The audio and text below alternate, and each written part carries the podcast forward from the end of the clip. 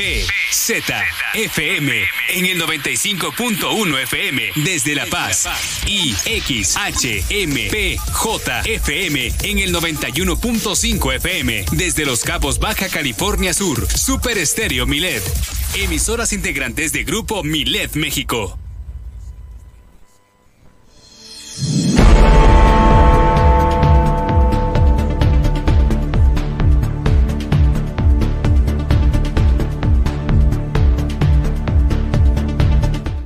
Las noticias locales por Super Estéreo. Milet, el gobernador del estado, rindió este informe a menos de un año de haber iniciado su gestión como, como gobernador. Dijo que iba a ser directo para la ciudadanía, no era un informe político más que nada para darle cuentas a todos los sudcalifornianos de estos ocho meses de haber iniciado su gestión como gobernación, como gobernador.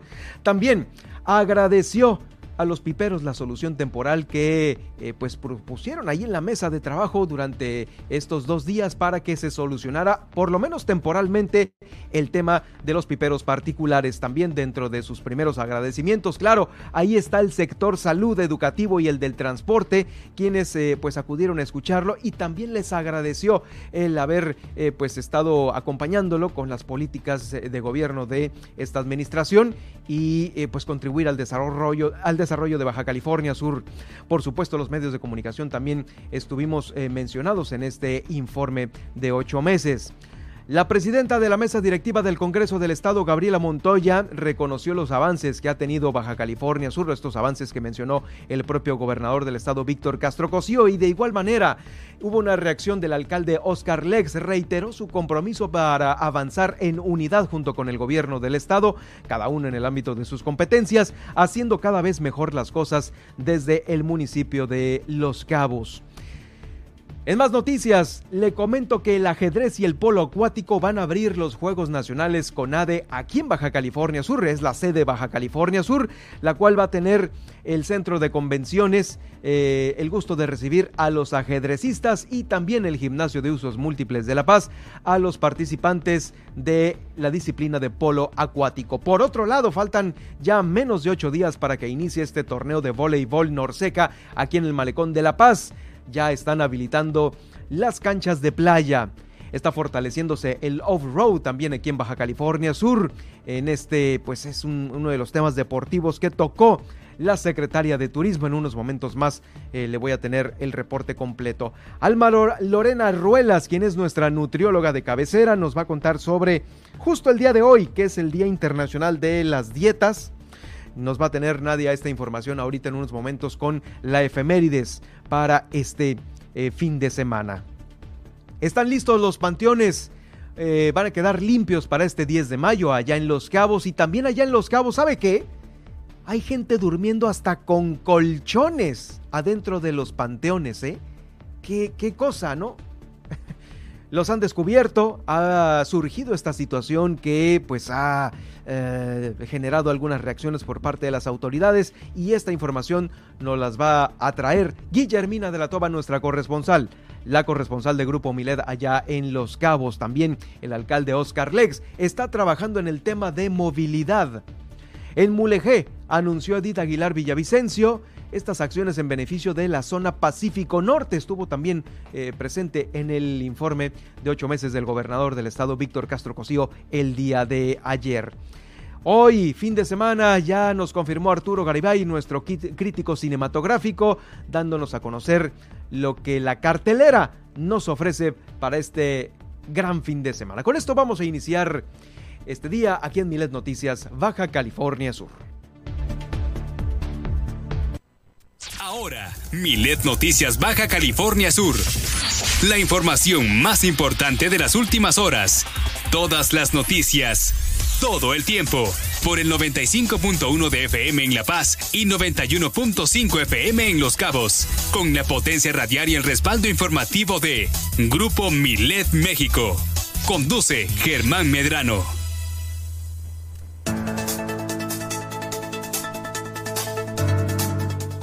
Y en este momento nos enlazamos hasta la estación hermana de Los Cabos a través del 91.5 FM y en la frecuencia del 95.fm en Super Estéreo Milet desde la zona dorada del Malecón de La Paz, Baja California Sur, ciudad capital, para llevarle estos 120 minutos de información local que se generan aquí en nuestro estado.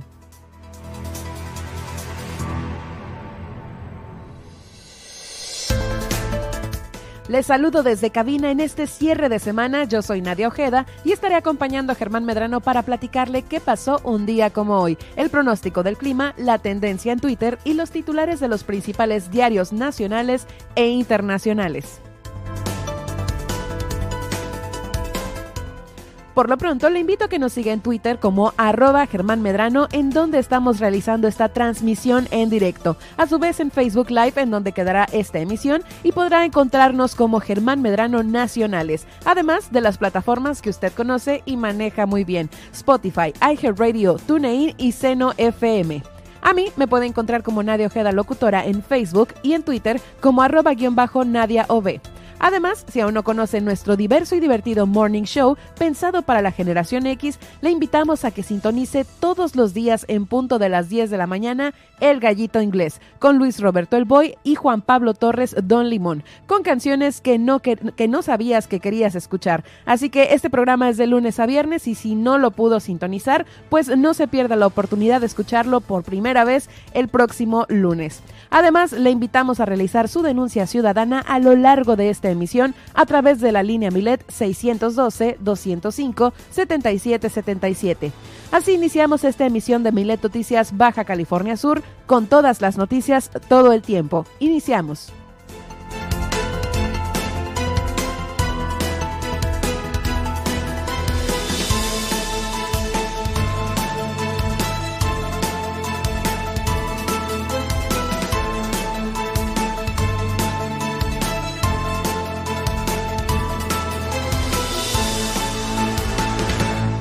¿Cómo están? Muy buenas tardes. Bienvenidos una vez más a esta transmisión. Sobrevivimos la semana, querida Nadia, y ya me da mucho gusto saludarte de nueva cuenta y concluir la semana contigo a través de esta frecuencia que llega hasta Los Cabos a través del 91.5 y aquí en La Paz transmitimos con todo el gusto a través del 95.1 de FM. ¿Cómo estás? Muy bien y también me da muchísimo gusto saludarte y también me da gusto saber que nos están sintonizando esta tarde de viernes. Así es, Los Cabeños, allá saludos en Cabo San Lucas, en San José del Cabo. Eh, y pues bueno, aquí en la capital del estado, por supuesto, nuestro gran, gran, gran eh, saludo de parte de todo el equipo de eh, Milet Noticias.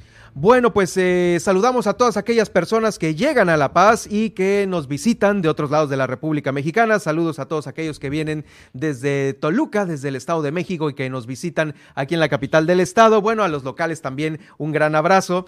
Y vamos a iniciar, Nadia, con este viaje que haces tú siempre, eh, pues para recordar qué sucedía en un día como hoy. Así es, pues iniciemos este viaje en 1758, que es cuando nace Maximiliano Robespierre, abogado, escritor, orador y político francés, apodado El Incorruptible. Fue uno de los más prominentes líderes de la Revolución Francesa, diputado, presidente por dos veces de la Convención Nacional, jefe indiscutible de la fracción más radical del periódico revolucionario francés, conocido como El Terror. Vamos ahora, imagínate nada más, de entrada que te digan el Bueno, aquí tenemos el alarma, que, que también no se, no, no canta mal las no rancheras. canta mal las rancheras. Pero fíjate, o sea, de entrada que te digan el incorruptible es un gran apodo, ¿no? Es como que no. Pues sí, no, no entra nada. No ahí. entra nada. Muy bien, pues ahora vámonos hasta 1811 en Chihuahua, que es cuando el comandante realista general Nemesio Salcedo nombra la comisión o junta militar que habrá de juzgar a Miguel Hidalgo y demás jefes insurgentes. Vámonos ahora a Estados Unidos en una fecha por ahí de 1835, que es cuando aparece el primer número de The New York Herald. Vamos ahora hasta 1839, un nacimiento más, ya que un día como hoy nace Gabriel Mancera, quien se destacó como político, empresario y filántropo mexicano. Ahora vámonos a otra fecha. En 1856, un día como hoy, nace Sigmund Freud, padre del psicoanálisis y una de las mayores figuras intelectuales del siglo XX. Su legado es la ciencia, su legado a la ciencia, perdón, es simplemente incalculable. Vamos ahora a otro nacimiento y es que un día como hoy, pero de 1895, nace Rodolfo Valentino, un actor italiano naturalizado estadounidense, quien fuera el primer sex symbol del cine mundial, latino y Latin lover por excelencia. Vámonos también en una fecha muy importante para el entretenimiento y es que un día como hoy, pero de 1915, nace el cineasta Orson Welles, actor, director, guionista y productor de cine estadounidense, considerado uno de los artistas más versátiles del siglo XX y pues también en el campo del teatro, la radio y el cine eh, fue bastante conocido y teniendo pues así unos grandes y excelentes resultados. Entre sus producciones más conocidas son La Guerra de los Mundos y Ciudadano Kane. Vamos ahora Ahora a fecha, una fecha histórica también es que un día como hoy, pero de 1941, en la URSS, Stalin es nombrado presidente del Consejo de Ministros de la Unión Soviética y así se mantuvo como dictador entre 1941 y 1953, una de las dictaduras más malévolas de la historia.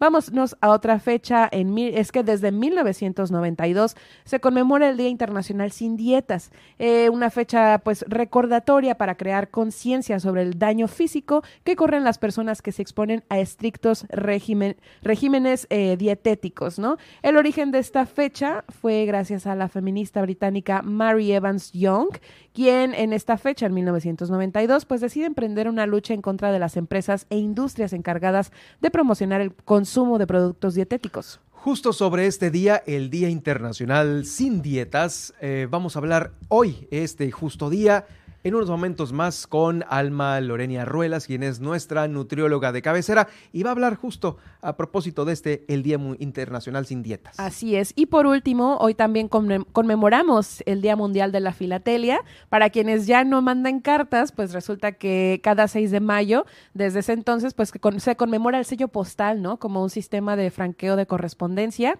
Y pues hay personas quienes sí se dedican a coleccionar, a clasificar, comprar y vender sellos y sobres, ¿no? De documentos postales, lo cual pues ya no se ha escuchado tanto, pero estoy segura que por ahí hay quienes le tienen amor a este arte. Claro, ¿no? Y es súper interesantísimo, ¿no? Eh, desde tiempos remotos, bueno, de la nueva era, ¿no? De la nueva. Este, cuando ya se utilizaba obviamente pues las cartas, la cartografía, hay sellos, híjoles, que conmemoran eventos muy importantes mundiales, hay otros que son difíciles de conseguir, hay otros que vienen con errores, eh, valen más creo que los que no están este, sellados. Yo recuerdo de niña haber intentado eh, hacer este tipo de... Una pequeña colección. Sí, porque cerca de la casa de mi abuela estaba telégrafos. Entonces ella pues iba a recoger cartas de mi tía que vivía en Hermosillo.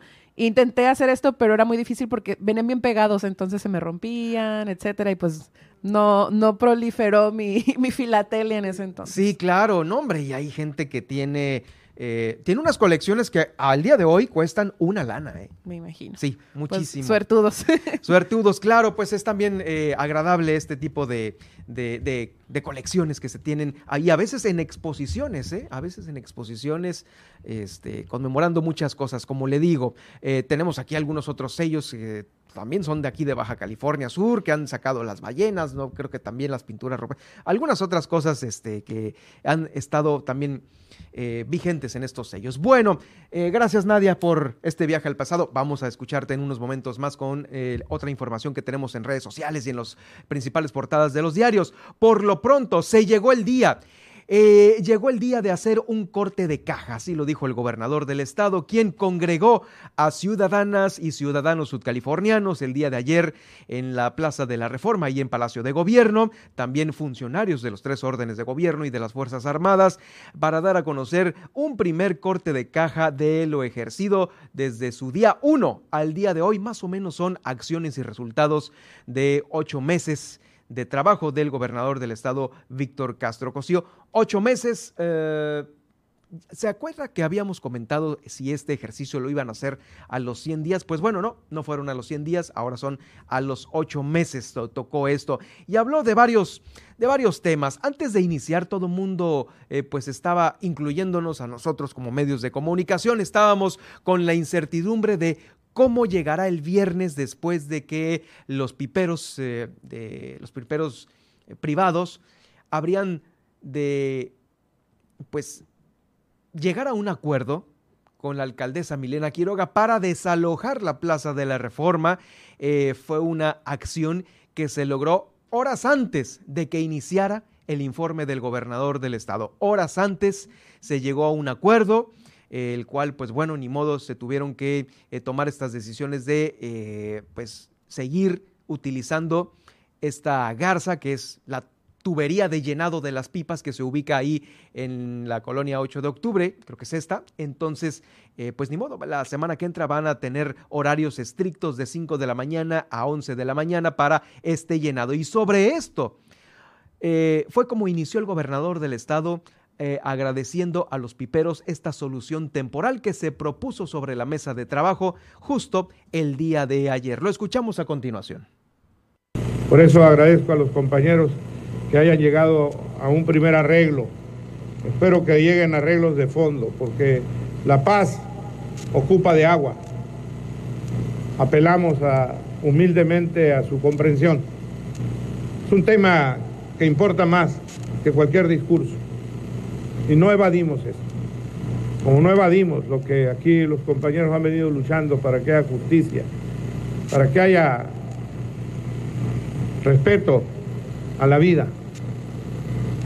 Yo le decía a los compañeros que no hay otra cosa más importante que el agua en Baja California Sur. Enseguida vamos a tratar el tema con mayor eh, prontitud. Pues ahí está el gobernador del estado. Con esto casi casi iniciaba su discurso, un discurso el cual pues bueno tocó varios temas importantes, la inversión en millones de pesos que se ha ejercido hasta este momento es un presupuesto de los 18.665 millones de pesos, el cual se ejerce bajo estos criterios. En primer lugar, los primeros siete meses de gobierno ejercieron un gasto de 49.5 millones de pesos en comparación con los 128 millones de pesos del de, eh, mismo periodo pero del sexenio anterior, 61% menos. Eh, habló eh, de muchos temas, de muchos temas, inclusive también eh, agradeció al sector salud. También fue uno de los primeros sectores a los que agradeció el haber estado pues ahí muy, muy, muy atentos de lo que sucedía en la pandemia aquí en Baja California Sur. Le comento que este fue uno de los primeros agradecimientos, al igual que al sector educativo. Sin embargo, pues bueno, también se encontraban presentes ahí en la, alrededor del gobierno del estado, de esta Plaza de la Reforma, representantes del el sector educativo, del sector salud, del transporte, también hubo algunas eh, manifestaciones eh, que estuvieron presentes, manifestaciones, bueno, solicitándole al gobernador solucionar algunos eh, problemas que se tienen. Por ejemplo, estaban los jubilados de la Secretaría de Salud, quienes estaban exigiendo de nueva cuenta su bono anual el cual fue otorgado por el Estado, pero se podía leer en los letreros que desde el 2007 hasta el 2020 eh, carecían de este bono. También se encontraban presentes los grupos de docentes del Programa Nacional de Inglés, quienes a inicios de abril se presentaron en las instalaciones del Palacio de Gobierno para solicitar el pago de eh, tres meses que estaban pendientes y que se les debía. También eh, se leía en sus cartulinas, el sueldo es sagrado, no se, eh, Proni no paga a los teachers. Bueno, fue lo que se eh, leía en algunos otros. También estuvieron los choferes unidos de Baja California Sur. Ellos asistieron y exigieron concesiones para los transportistas paseños. Ellos a finales de marzo demandaron que se le quitaran estas concesiones a la esposa del diputado Marco Pupo. Ante la Contraloría del Estado hicieron esta demanda porque se le habían otorgado 80 concesiones esperando que, sea, que fueran canceladas. De nueva cuenta hizo aparición el padre de Jonathan, este joven quien fuera asesinado hace 12 años aquí en La Paz, Baja California Sur. También eh, él dio a conocer, estuvo ahí platicando con algunos medios de comunicación y el padre de Jonathan Hernández, el señor Daniel Hernández, dijo que está preparado para una nueva defensa legal a fin de que pueda aclararse este mismo año el asesinato de su hijo, en fin, que fueron las eh, principales manifestaciones ahí en, eh, pues en, la, en, la, Plaza de la Reforma. Le comento que el gobernador del estado también sobre el trabajo de nosotros, los medios de comunicación. Eh, se refirió a eh, esta manera en la cual muchos de nosotros damos a conocer eh, la crítica y la perspectiva hacia el trabajo hecho por la administración que él encabeza. Principalmente dijo que, pues bueno, todos podemos hacer nuestro trabajo, esto refiriéndose a la libertad de expresión, pero todo con respeto en las críticas, así lo dijo el gobernador del estado. Si hay respeto entre gobierno y medios de comunicación, es un avance para vivir en armonía en las comunidades. Que critiquen todo lo que tengan que criticar, que expresen todo lo que tengan que decir, solamente respetando a las compañeras, igual el gobierno, respetando absolutamente la libertad de expresión. Gracias, compañeros de los medios de comunicación. Muchas gracias. Pues ahí está también refiriéndose a nosotros, los medios de comunicación, quienes, pues bueno, eh, pues también eh, colaboramos en el desarrollo, en la transmisión de ideas y programas de esta administración.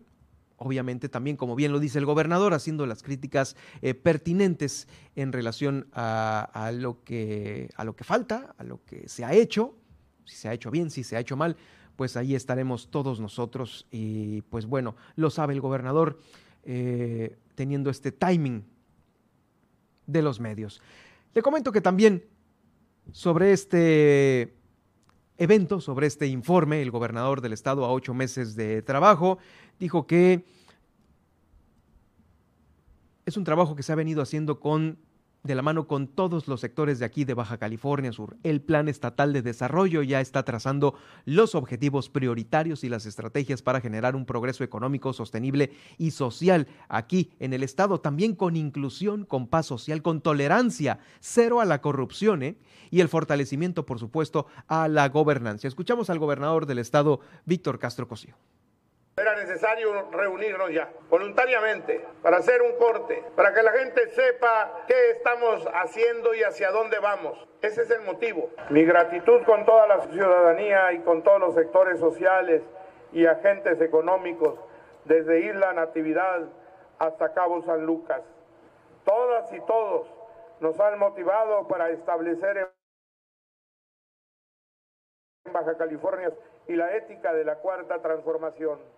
Su aliento solidario e infinito nos impulsa a seguir construyendo un colectivo en el que todos tengamos derecho a reír y ser felices.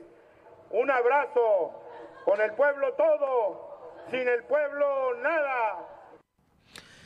Ahí está, pues bueno, también habló sobre esta rehabilitación importante al sector salud. Son 35 unidades médicas con una inversión de 50 millones de pesos eh, las que han sido rehabilitadas en nuestro estado.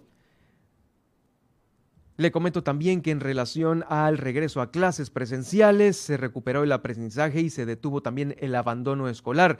Esto gracias al Fondo de Aportaciones Múltiples que, en el cual se invirtieron 87 millones de pesos para rehabilitar 639 escuelas. En relación a la reactivación de pozos agrícolas, se logró mejorar hasta en un 95% el uso de la energía eléctrica de 13 pozos de agua ubicados en el Centenario, los planes El Carrizal, La Matanza y el Distrito de Riego 66. La inversión fue cercana a los 10 millones de pesos. También se identificaron 109 puntos estratégicos para obras de retención de agua aquí en Baja California Sur, los cuales beneficiarían a 24 rancherías y 64 familias de eh, San Francisco de la Sierra. También las ferias del empleo las mencionó con una oferta de más de 900 plazas. Eh, que se han ofertado, al menos en una sola sesión, eh, en una sola invitación. De acuerdo con pues su discurso habló sobre las familias que fueron afectadas por este incendio de Palmares el día 4 de marzo allá en Santiago.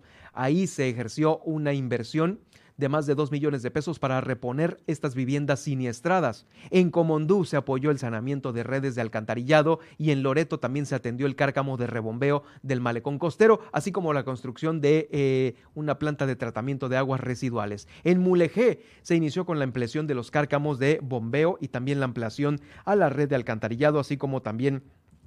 Eh, los estudios y proyectos para la planta de tratamiento de aguas residuales en Guerrero Negro, hasta por allá. En relación a la electrificación, se inició un proceso para expropiar los predios en la zona de San Juanico y La Purísima para llevar electricidad a estas localidades. La Mesa de Seguridad creó también el programa Tu Bienestar Nos Une, el cual trabaja en las comunidades y colonias de mayor eh, inseguridad aquí en Baja California Sur, pero también eh, está aplicando de una mejor manera programas sociales de salud, deporte, recreación, cultura e infraestructura. Son casi 20 millones de pesos los que se han iniciado en una primera etapa para mejorar la infraestructura portuaria en este varadero de pescadores para la playita en Santa Rosalía dio inicio también, lo dijo, al programa de estatal de vialidades y áreas de movilidad para los cinco municipios. Son 38 obras de pavimentación o reencarpetado que se van a continuar en los municipios de La Paz, eh, también en las comunidades de La Ribera, Miraflores, Santiago, San José del Cabo, Cabo San Lucas, Ciudad Constitución, Ejidos, Ley de Aguas, eh, el de la Ley Federal de Aguas, Loreto y Santa Rosalía. La Contraloría General del Estado también eh, pues recibió 258 quejas o denuncias. De estas 90 han sido resueltas y 168 procedimientos de investigación se han eh, pues concluido. Se abrieron también otros, otros 90 procedimientos de responsabilidad administrativa por presuntas faltas eh, de servidores y también se han presentado 12 denuncias por posibles delitos cometidos por estos mismos. 12 denuncias directas a servidores públicos que el mismo gobierno presentó. Ha habido reacciones sobre este eh, primer eh, corte de caja de este informe de ocho meses y una de las primeras reacciones eh, es la del alcalde Oscar Lex. Vamos con la del alcalde Oscar Lex, quien reiteró su compromiso de avanzar en unidad desde el ámbito de su competencia como presidente municipal y haciendo cada vez mejor las cosas desde Los Cabos, trabajando de la mano con el, la federación, la iniciativa privada, privada y por supuesto con el Estado que encabeza Víctor Manuel Castro Cosío. Escuchamos la reacción del profesor Oscar Lex, alcalde de Los Cabos. Vamos por vamos avanzando y bueno, es un informe de qué es lo que estamos haciendo en Baja California Sur y bueno, nosotros desde nuestro municipio ayudando con los esfuerzos del gobierno del estado para ir solucionando la problemática que aqueja a los ciudadanos, sobre todo en lo social, porque nuestra gente requiere el apoyo. No nada más es un desarrollo económico como lo dijo el gobernador, hay que ir empatando con el desarrollo social y esa brecha que estamos estrechando solamente lo logramos con la unión del gobierno federal, gobierno del estado y gobierno municipal, por supuesto lo que él lo comentaba, el tema del agua, muy importante para nosotros buscar la solución, porque no es nada más en Los Cabos, es todo Baja California Sur. Y tenemos que estar unidos para avanzar y buscar la solución que pueda ayudar a los habitantes de todos los municipios. Pues ahí está, en esta reacción del alcalde de Los Cabos, Oscar Lex. Vamos a una pausa. ¿Qué tenemos después de la pausa, Nadia?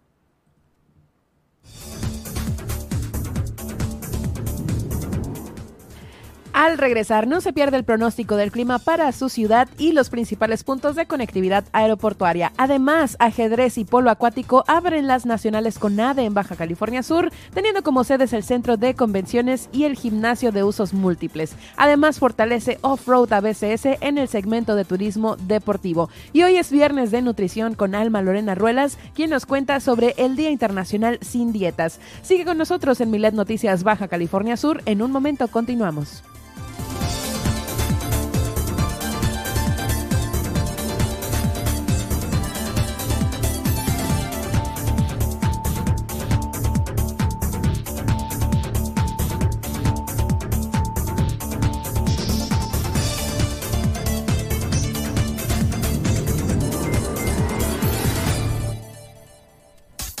Estas son las noticias de Baja California Sur en Milet Noticias. En un momento regresamos.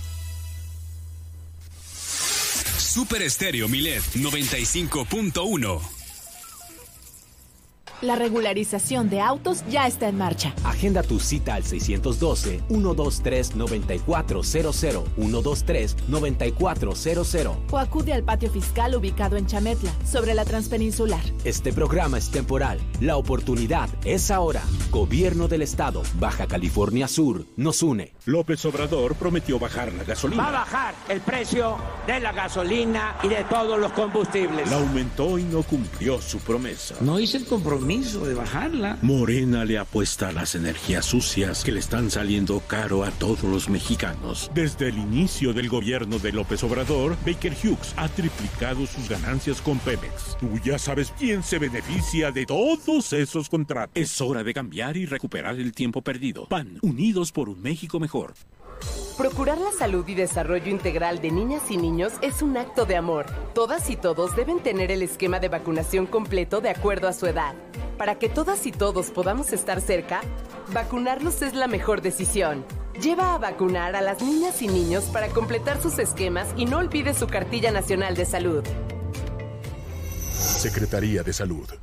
Este programa es público, ajeno a cualquier partido político. Queda prohibido su uso para fines distintos a los establecidos en el programa.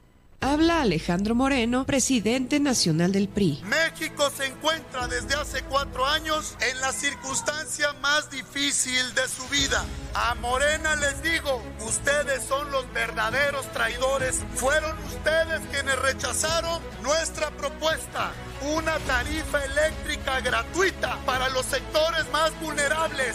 Los priistas sí escuchamos y atendemos el llamado del reclamo ciudadano.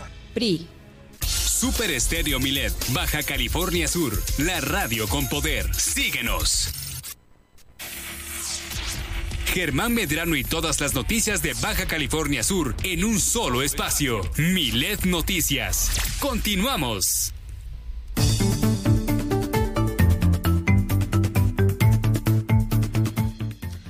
Bueno, pues ya estamos eh, ahora sí que prácticamente gozando del fin de semana y hay temperaturas que usted debe de saber que van a aplicar para aquí, para nuestra localidad y también por si viaja a otros destinos con conectividad.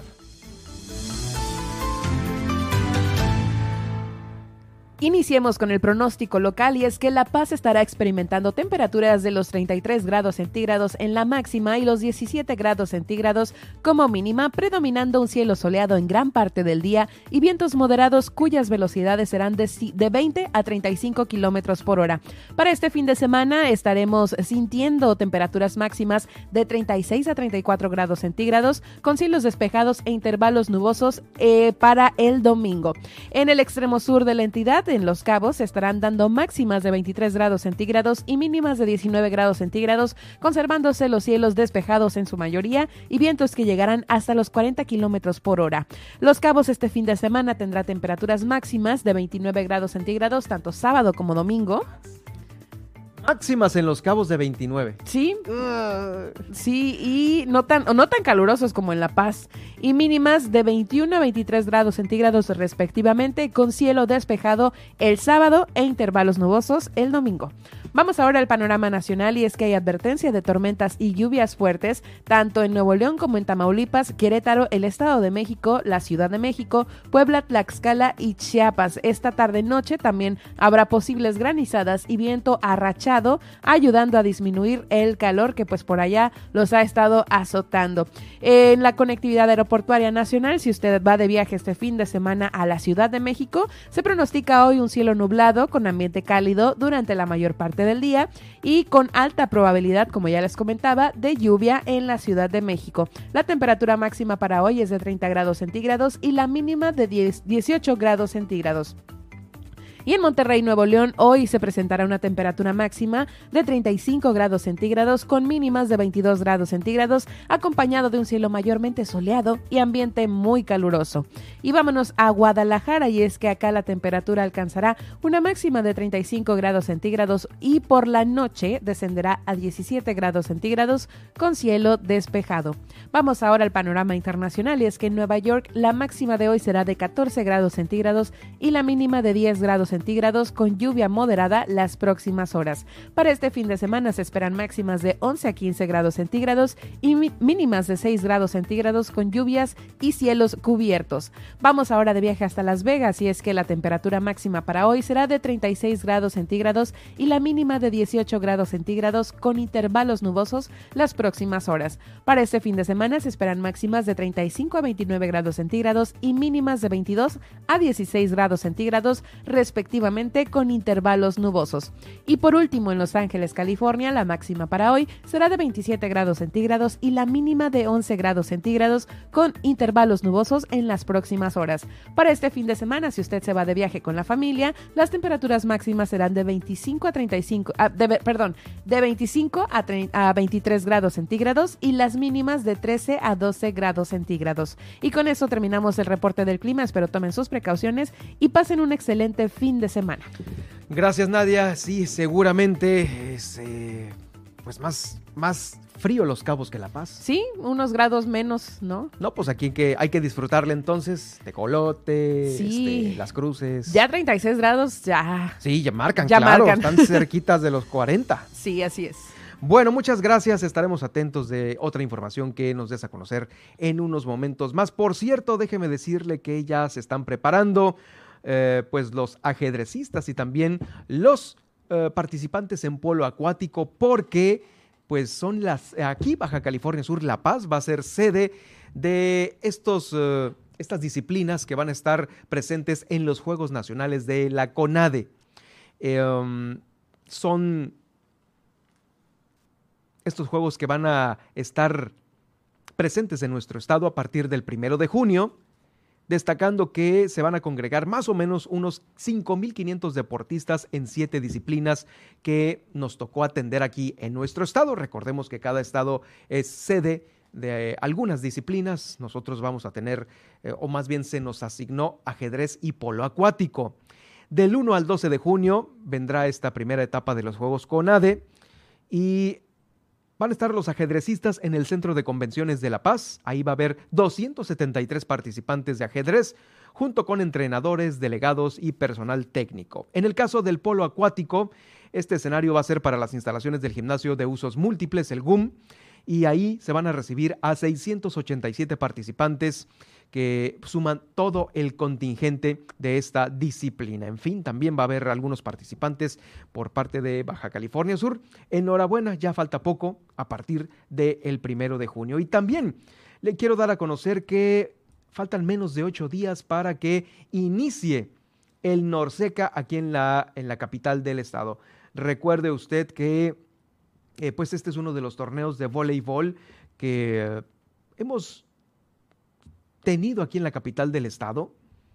Hemos sido anfitriones de estos torneos eh, que pues hemos visto aquí en el malecón, en las eh, playas pequeñas, estas eh, competencias que se realizan.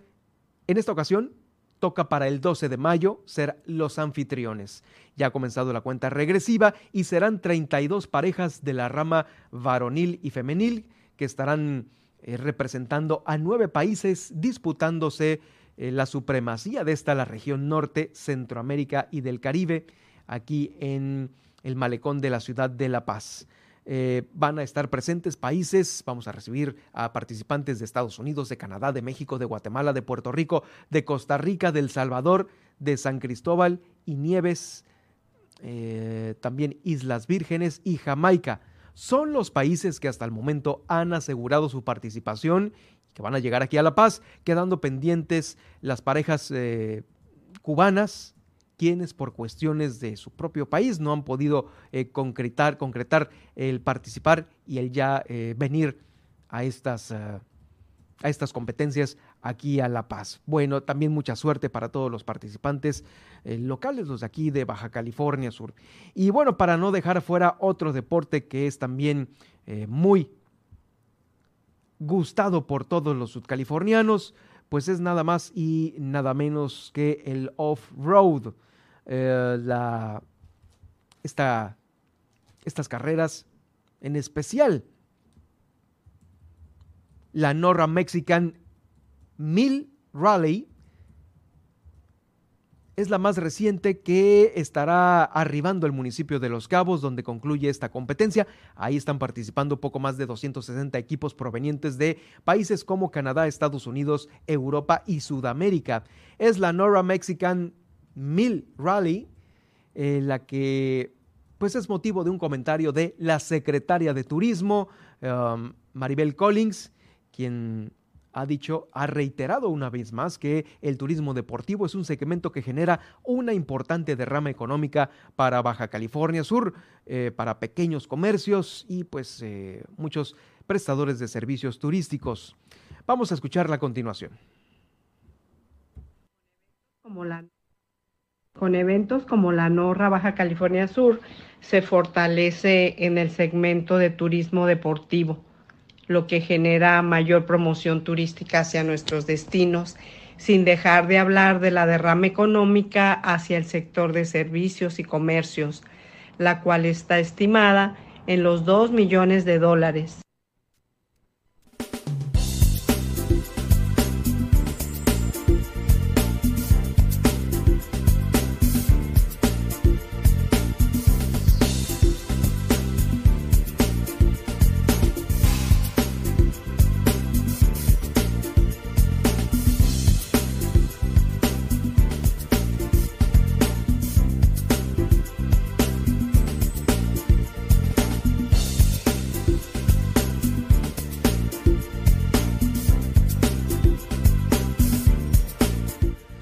Bueno, hoy es ya viernes, viernes de los consejos sabios de Alma Lorenia Ruelas, quien es nuestra nutrióloga de cabecera aquí en Miled Noticias, en Super Estéreo Miled. Y hoy, como lo comentábamos al inicio del noticiero, eh, se celebra el Día Internacional el Día Internacional sin Dietas. Y sobre esto vamos a comentar con Alma. ¿Cómo estás, Alma? Bienvenida de nueva cuenta. Este, y te saludo con mucho gusto aquí a través de Super Estéreo Milet. ¿Cómo estás?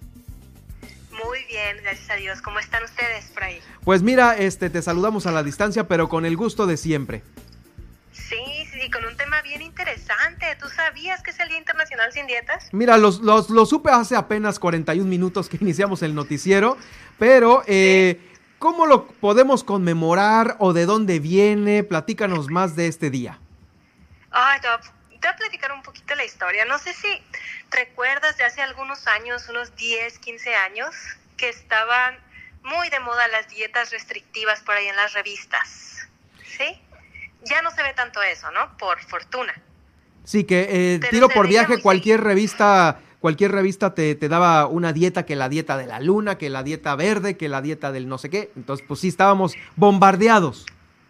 Sí, sí, sí, por tipos de dieta, por también ataques a cuerpos que podían ser porque está muy flaco, porque está muy gordito, porque como estuviera el cuerpo podía haber ataques por ahí.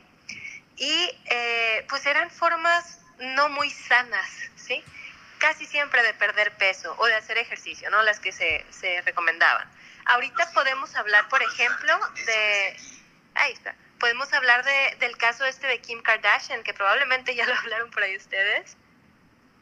¿Sí? Mm, pues eh, no, recuérdanos como de qué cosa. Ok, la dieta esta que hizo para entrar al vestido de, de la Met Gala. Ah, ok, sí, es sí, muy sí. sonado. ya. Sí, claro. Sí, en re- sí, entonces este tipo de, de situaciones o de consejos eran muy usuales. Entonces, por ahí, a principios de los 90, déjame confirmarte el año, en el 92, hubo una activista feminista que empezó a hablar de, de, pues de los peligros que esto podía traer, ¿sí?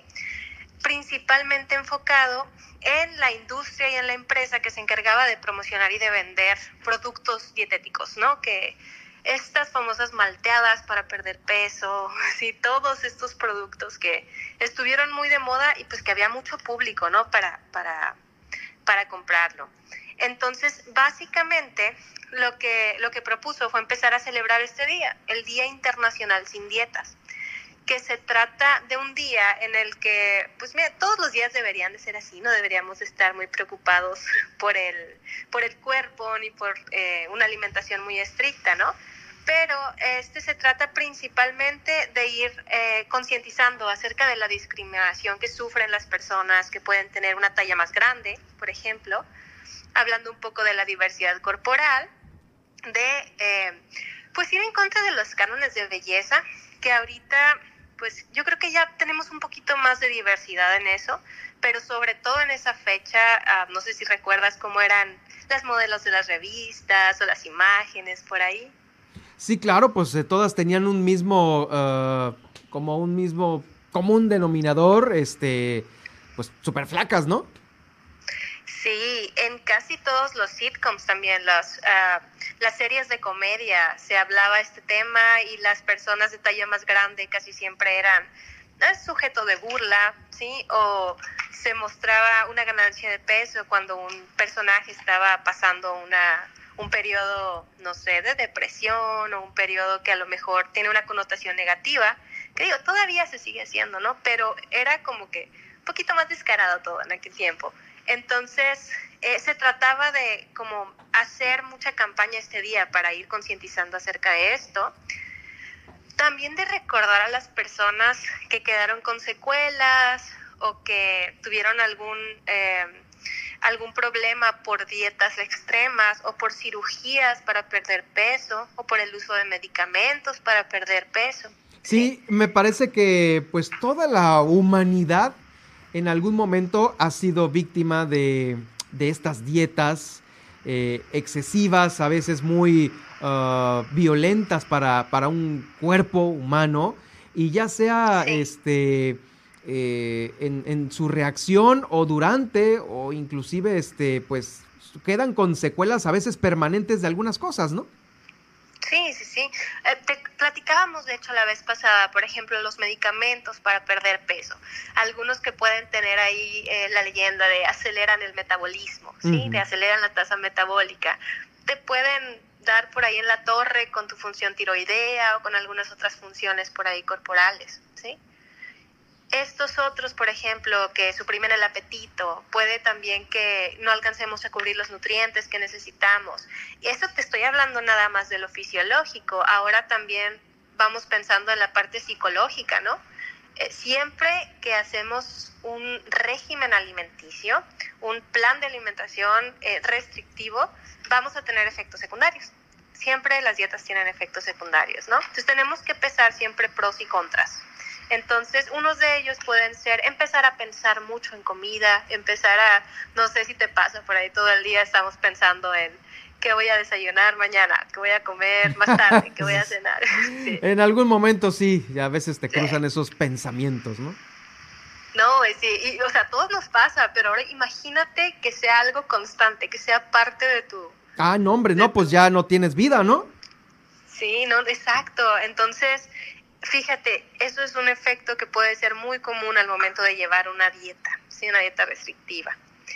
Entonces, pues la idea, como que el objetivo principal para hoy, hoy es viernes, mira, se presta justo para que todos tomen el consejo, ¿no? Se supone que hoy es una fecha libre de dietas, ¿sí?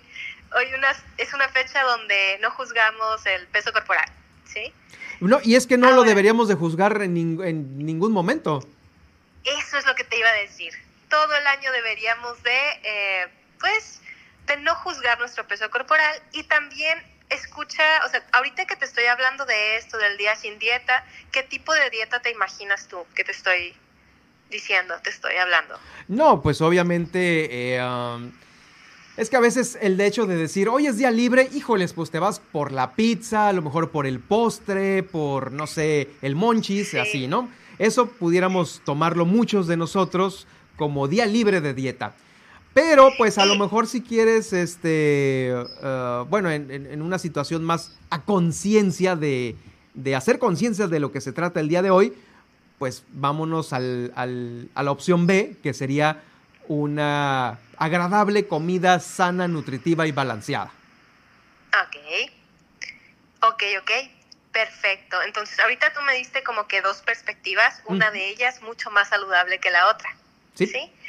Entonces, eh, este, este es un problema. Nos decimos de repente, hoy es día libre de dietas, hoy no voy a hacer dieta. Y pensamos, hoy cheat day, día de trampa, pizza, hamburguesa, todo. Entonces, hay que recordar que en realidad, eh, uno, ahorita vamos a hablar de la definición de dieta, ¿no? Que una dieta no es un plan de alimentación una dieta más bien es lo que nosotros comemos todos los días, es nuestra alimentación habitual. Entonces, eh, nosotros pensamos en día libre de dieta cuando estamos siguiendo un plan de alimentación como, ok, día que voy a romper la dieta, ¿no? Entonces, normalmente es como que la idea que nos viene. Entonces, pues nada más hay que acordarnos de eso, la dieta no se puede romper, o sea, la dieta es dinámica, la dieta cambia, entonces la dieta se puede modificar. Entonces, ya como que empezando a cambiar nuestro chip, ahí nos puede ayudar. O sea, una dieta eh, de la forma correcta de verlo. Yo sé que tenemos esta idea de la cultura de la dieta y las dietas, no sé, la dieta keto, la dieta mediterránea, la dieta de la luna, la dieta de la sandía, ¿sí? Pero en realidad una dieta es esa que se conforma por todos los alimentos que comemos. Entonces, en una dieta, acuérdate lo que veíamos la vez pasada también, una dieta puede caber esto del 80-20, ¿sí? Una dieta puede caber algo que a lo mejor, una cervecita, ¿sí? El pescado frito que hablábamos el otro día, que a lo mejor no es tan, tan conveniente, pero puede caber en una dieta que esté balanceada. Entonces, eh, vamos tratando de, de como crear conciencia el día de hoy, ¿no? O sea, si vamos a tener una vida libre o tratar de tener una vida libre de dietas estrictas, de dietas restrictivas, ¿sí? Vamos a tratar de ir adoptando una dieta saludable, una dieta que no la veamos como lo que pensamos que es la dieta, ¿sí? Como algo estricto, ¿no? Sí, sí, algo que no sea, sea muy estricto. Y acuérdate que tu dieta, tu dieta no tiene que ser, hablando de ti, Germán, tu dieta no tiene que ser la dieta keto, la dieta mediterránea, la dieta bla, bla, bla. Vas a encontrar la dieta germana, o sea, la dieta que a ti te funcione. Y esa puede verse muy, muy, muy diferente a la dieta que tenga a lo mejor nadie, ¿sí? Pueden ser dietas muy diferentes y las dos dietas pueden estar saludables. Entonces, como que ir recordando eso nos puede ir a ayudar. No caigan en estos anuncios, estos eh, incluso en esto de Kim Kardashian, que te digo que ahorita, ay, cómo, cómo se empezó a hablar del tema, ¿no? Que, porque entró en el vestido porque hizo esa dieta. Sí, sí, pero fíjate que hay algo que me quedó muy grabado de lo que tú dijiste la vez pasada, eh, que pueda haber gente a lo mejor con un eh, con una complexión gruesa, con un con, con, un peso Mm, pasado de lo normal, pero que puede estar más sana que una persona delgada. Así es. Entonces eso así como que, ay, te despierta, ¿no? Cualquiera que lo escucha, o sea, puede haber una persona este, de complexión gruesa más sana que alguien delgado, pues, híjole, sorprendentemente sí. Sí. Y de eso se trata, claro ¿no? Que sí. Exacto, o sea, vamos a enfocarnos en los hábitos, vamos a enfocarnos no en seguir una dieta restrictiva, es más, vamos a tratar de separar ahorita la dieta del peso. Acuérdate, el peso puede ser un parámetro. Vamos hablando la otra semana de todo lo que va a afectar la báscula. Entonces, está bien interesante ese tema. ¿no? Ah, tema de báscula, ok. Sí, sí, sí, el peso se mueve mucho. Pero vamos a enfocarnos en los hábitos, en que la dieta tenga grasas buenas, que la dieta, acuérdate, frutas y verduras, eso hay que grabársela, ¿no? Mínimo 800 gramos al día, frutas y verduras. Que tenga proteína, puede ser vegetal si, si son veganos, ¿no? Pero que tiene que tener proteína, tiene que tener, tiene que ser variada, ¿sí? Entonces, escucha, todas estas definiciones que te estoy diciendo, las puede cubrir prácticamente cualquier tipo de dieta, cualquier plan de alimentación. El problema es cuando nos empezamos a a clavar, ¿sí? Con una forma y con un peso, ¿sí? Porque no necesariamente van de la mano una dieta saludable, ¿sí? Y un peso más bajo. Eh, la dieta no debe tener restricciones innecesarias. Hay personas que sí necesitan restringir algunos nutrientes. Hablábamos, no sé, una persona con a lo mejor algún problema renal, sí, que tiene que tener controlado el potasio o el fósforo, pero la mayoría de las personas no necesitan eso para tener una dieta saludable. Claro, por supuesto. Eh, y obviamente eh, hay que saber escoger a nuestro nutriólogo, ¿no? Si es que queremos ah, ya, eh, si es que queremos, pues tener un poco más de disciplina o también cambiar nuestros hábitos diarios de vida, ¿no? Porque pues no es Mm, sí, tenemos que preguntar, obviamente preguntando y teniendo el conocimiento de que, ah, bueno, pues Alma Lorenia se especializa a lo mejor en nutrición para, para mujeres, o hay otro nutriólogo que se especializa en nutrición para adultos mayores, hay otro que es para niños, hay uno que es para los deportistas, otro para los fisicoculturistas. Entonces, hay una gama de nutriólogos que, híjoles, es así como que en dónde caigo, ¿no? ¿Qué es lo que primero debemos de saber para saber a, cuál escogemos el eh, alma? el, nutriólogo no te debe decir que una sola forma de comer es correcta para todos. Te tiene que saber explicar las diferentes opciones que tú tienes, ¿sí? Y si te va a hacer una restricción, te tiene que explicar por qué es esa restricción, ¿sí?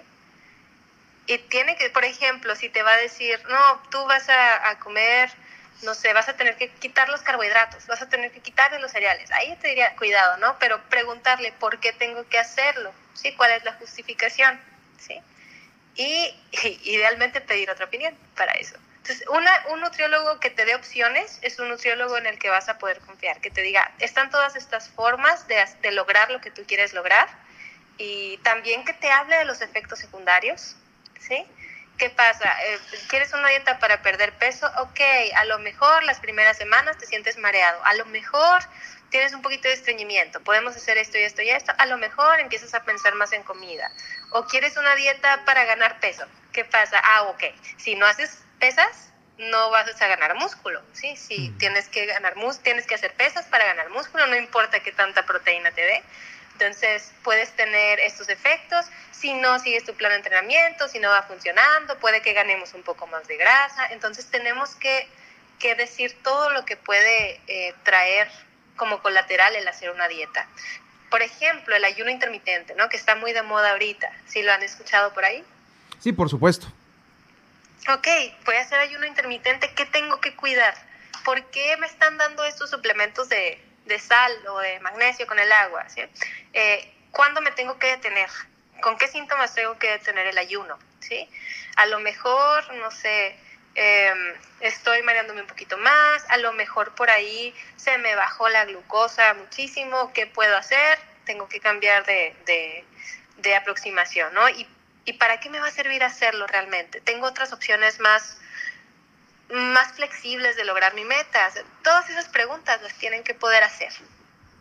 Claro, también obviamente eh, apelamos a la ética del nutriólogo de decir, ¿sabes qué? Yo creo que a tu complexión, a tu forma de vida, a tu este, historial genético, yo te recomiendo que vayas con, con, este otro nutriólogo porque él sí es experto en lo que tú necesitas. Creo que también ahí este, ocupamos de eso y no del, híjoles, voy a perder una consulta y pues mejor me quedo, eh, o sea, te, te, te doy algo y ahí, ahí, y ahí nos tienen, ¿no? Es, es cuando nosotros somos víctimas. Sí, sí, sí, no, los nutriólogos no somos todólogos, no. Y aquí hay otra cosa importante, Germán, eh, hablando del día de la dieta, ¿sí?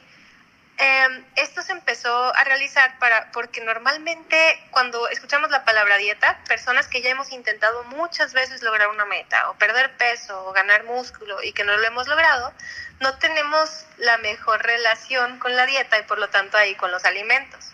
Puede que tengamos que resolver algunas cosillas. Mm. Y para esto nos puede ayudar un psicólogo, sí, a veces antes que un nutriólogo. Entonces, hay que tener todas estas consideraciones. Ok, sí, para que cada quien las tome en cuenta al momento ya de, de ahora sí de ponerse las pilas, ¿no? Este, traigo algún tema ahí este, psicológico que no me deja avanzar a lo mejor en, en, mi nutrición ideal, pues bueno. Oye, Alma, pues se nos viene el tiempo encima, te agradezco mucho el haber estado con nosotros en esta, en esta plática, este, y pues bueno, eh, ¿dónde te leemos y te escribimos? Ok, pueden encontrarme en redes sociales, en Instagram, en Twitter y en Facebook como Alma de Nutri. Sí. Alma de Nutri, ahí está el Así contacto es. para todos aquellos radioescuchas que tienen la, la, duda de cómo pues llevar a cabo una mejor calidad de vida. Gracias Alma, nos estaremos eh, saludando eh, la próxima semana. Perfecto, nos vemos el viernes con lo que afecta el peso, todo lo que afecta el peso. Va a estar bien interesante. Perfectísimo, ahí estamos. Nosotros nos vamos rápidamente al, re, uh, no, al resumen, ya estoy cerrando el noti el día de hoy. No, nos vamos a lo que viene a continuación en el noticiero con Nadia Ojeda.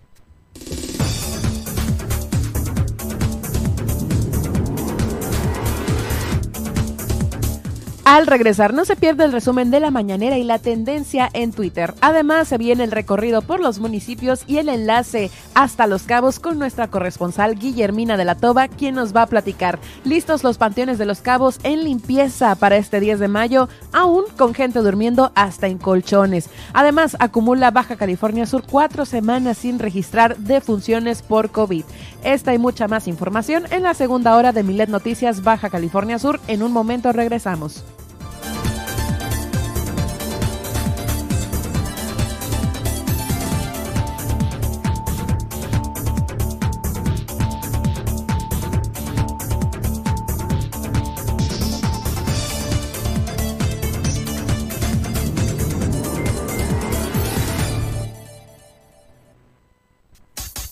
Estas son las noticias de Baja California Sur en Milet Noticias. En un momento regresamos. Super Estéreo Milet Baja California Sur, 95.1 FM, una emisora de Grupo Milet México.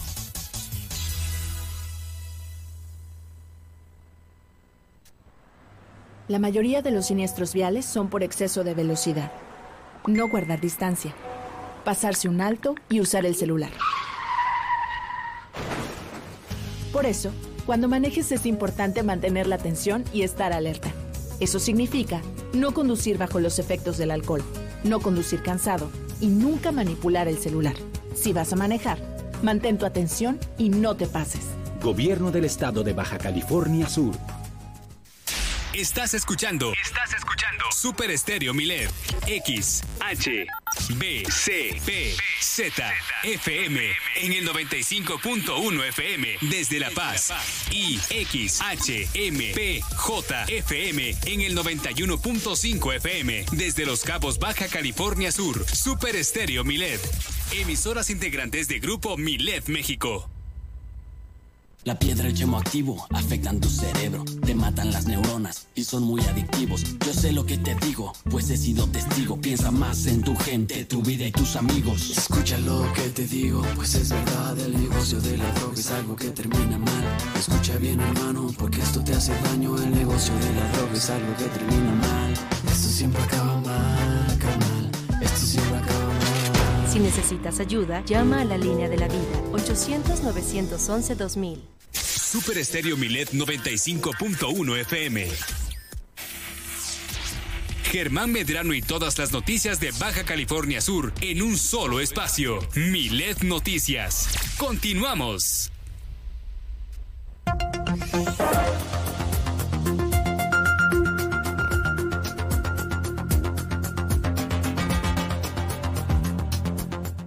Estamos de vuelta con ustedes y como ya lo han de saber a esta hora del día, pues no hubo mañanera, sin embargo hay gira del presidente por los países de Centroamérica, tengo entendido, y Nadia Ojeda tiene todo el reporte, al igual que también la tendencia en Twitter en este momento. Así es, les, perdón, así es, les voy a compartir una breve minuta, ¿no? Del presidente en su primer gira por Centroamérica y el Caribe. En los próximos días, pues también se complementará con visitas a Honduras, El Salvador y Cuba. Y bueno, pues desde ayer los guatemaltecos, que pues su primera parada fue en Guatemala ayer jueves, pusieron pancartas pro AMLO y dicen querer un presidente como él, ¿no? En esta primera parada, pues los simpatizantes se ubicaron en las calles aledañas al Palacio Nacional de Cultura en Guatemala y pues en donde dieron muestras de apoyo, ¿no? Con los mensajes, bienvenido a Guatemala, querido AMLO, ejemplo para el mundo. Eso fue uno de los mensajes en las lonas colocadas por ciudadanos de este lugar que aseguran que quieren un presidente como el de México. Además, en esta visita, eh, pues eh, comentó que van por instrumento bilateral para combatir el tráfico de migrantes, así lo dijo la Secretaría de Relaciones Exteriores, y eh, pues para que se ayude también ¿no? al combate del tráfico ilícito de migrantes a través del intercambio oportuno de información y una mejor coordinación en, materia de seguridad fronteriza. Eh, esto pues después del encuentro celebrado la noche del jueves entre los presidentes Andrés Manuel López Obrador y Alejandro Yamtei en Guatemala. Además, el presidente compartirá la experiencia de Laifa a Bukele para terminar para la terminal aérea Bitcoin City, eh, así lo dijo el embajador, y es que los empresarios mexicanos han encontrado en El Salvador un campo fértil para invertir y que tengan buenas ganancias. Grupos como Bimbo y Maseca se encuentran en la antesala de abrir dos plantas operadoras que generarán miles de empleos, así lo afirmó el embajador de México en El Salvador, Ricardo Cantú, quien también reveló que el presidente compartirá la experiencia de la construcción del Aeropuerto Internacional Felipe Ángeles con su homólogo Nayib Bukele para la edificación de su terminal aérea en Bitcoin City, en la que participará el arquitecto y ex yerno del ingeniero Carlos Slim, Fernando Romero. Además, el diplomático afirmó que la 4T llegó hasta Centroamérica de la mano de sus programas insignia como Jóvenes Construyendo el Futuro y Sembrando Vida, que han disminuido la migración de jóvenes y campesinos hacia Estados Unidos. Además, el presidente también llama a atender eh, los temas de migración con apoyo y no con muros y policías, ya que aseveró que no podemos enfrentar el fenómeno migratorio con puestos fronterizos únicamente o con leyes más severas que con muros y policías, sino con bienestar, seguridad y paz en los puntos de partida de los viajeros. Además, en su reunión con Alejandro Giamtelli en Guatemala, pues reprochó que el gobierno de Joe Biden ha destinado más recursos para el conflicto de Rusia y Ucrania que para el desarrollo de la región, hecho pues que calificó como inexplicable, ¿no? Además, eh, dice que seguirá insistiendo para que se cumpla el compromiso planteado por Donald Trump para que sean destinados 4 mil millones de dólares a programas sociales en la región.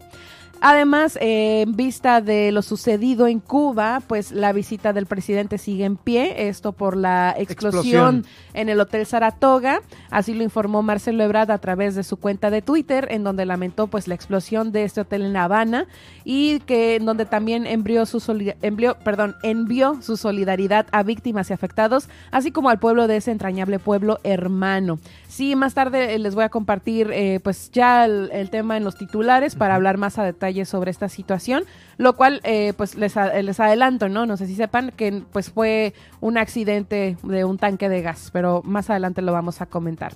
Y bueno, pues hoy fue su, segundo, su segunda gira y hoy llegó a El Salvador, también visitará Honduras y pues por ahí habrá, se irá generando más información, ¿no? En donde se va a reunir con sus respectivos mandatarios para discutir los posibles acuerdos de cooperación, consulares, comerciales y marco jurídico binacional. Y pues hasta ahora sí va eh, la información ¿no? sobre esta primera gira por Centroamérica que le seguiremos compartiendo y que bueno, pues se vendrán más días sin mañanera, ¿no? Dependiendo cuándo termine su gira.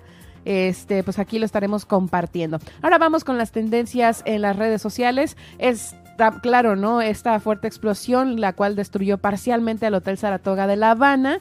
Eh, pues como les digo, se informó sé que no había turistas, que justamente este hotel se encontraba en remodelaciones y hasta el momento, o bueno, hasta hace rato, iban ocho decesos y 30 heridos. Además, eh, hoy también es tendencia Spotify porque se reportaron fallas en el servicio y dicen o apuntan que esto está bastante relacionado con el lanzamiento de Taylor Swift y el nuevo álbum de Bad Bunny.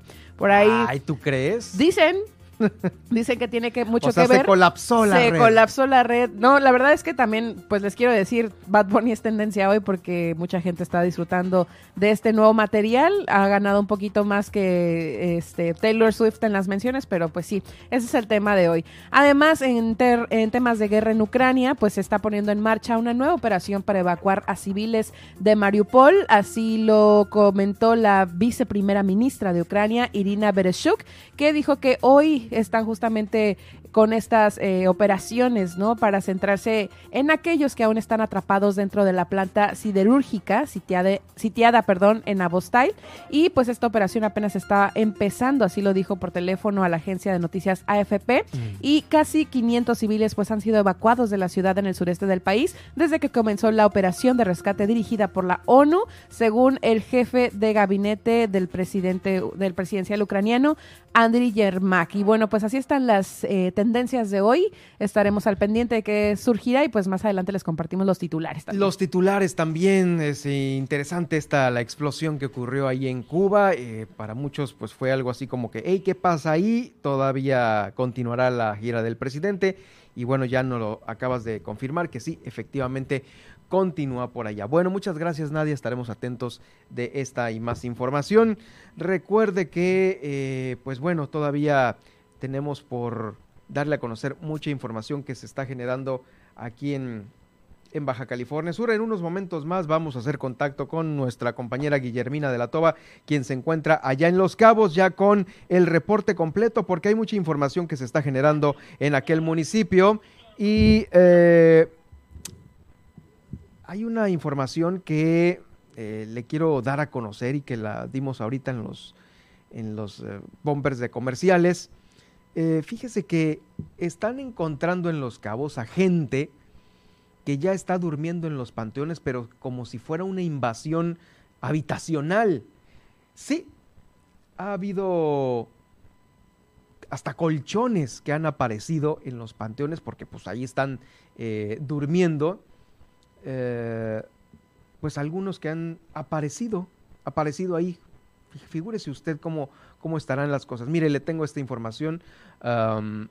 había personas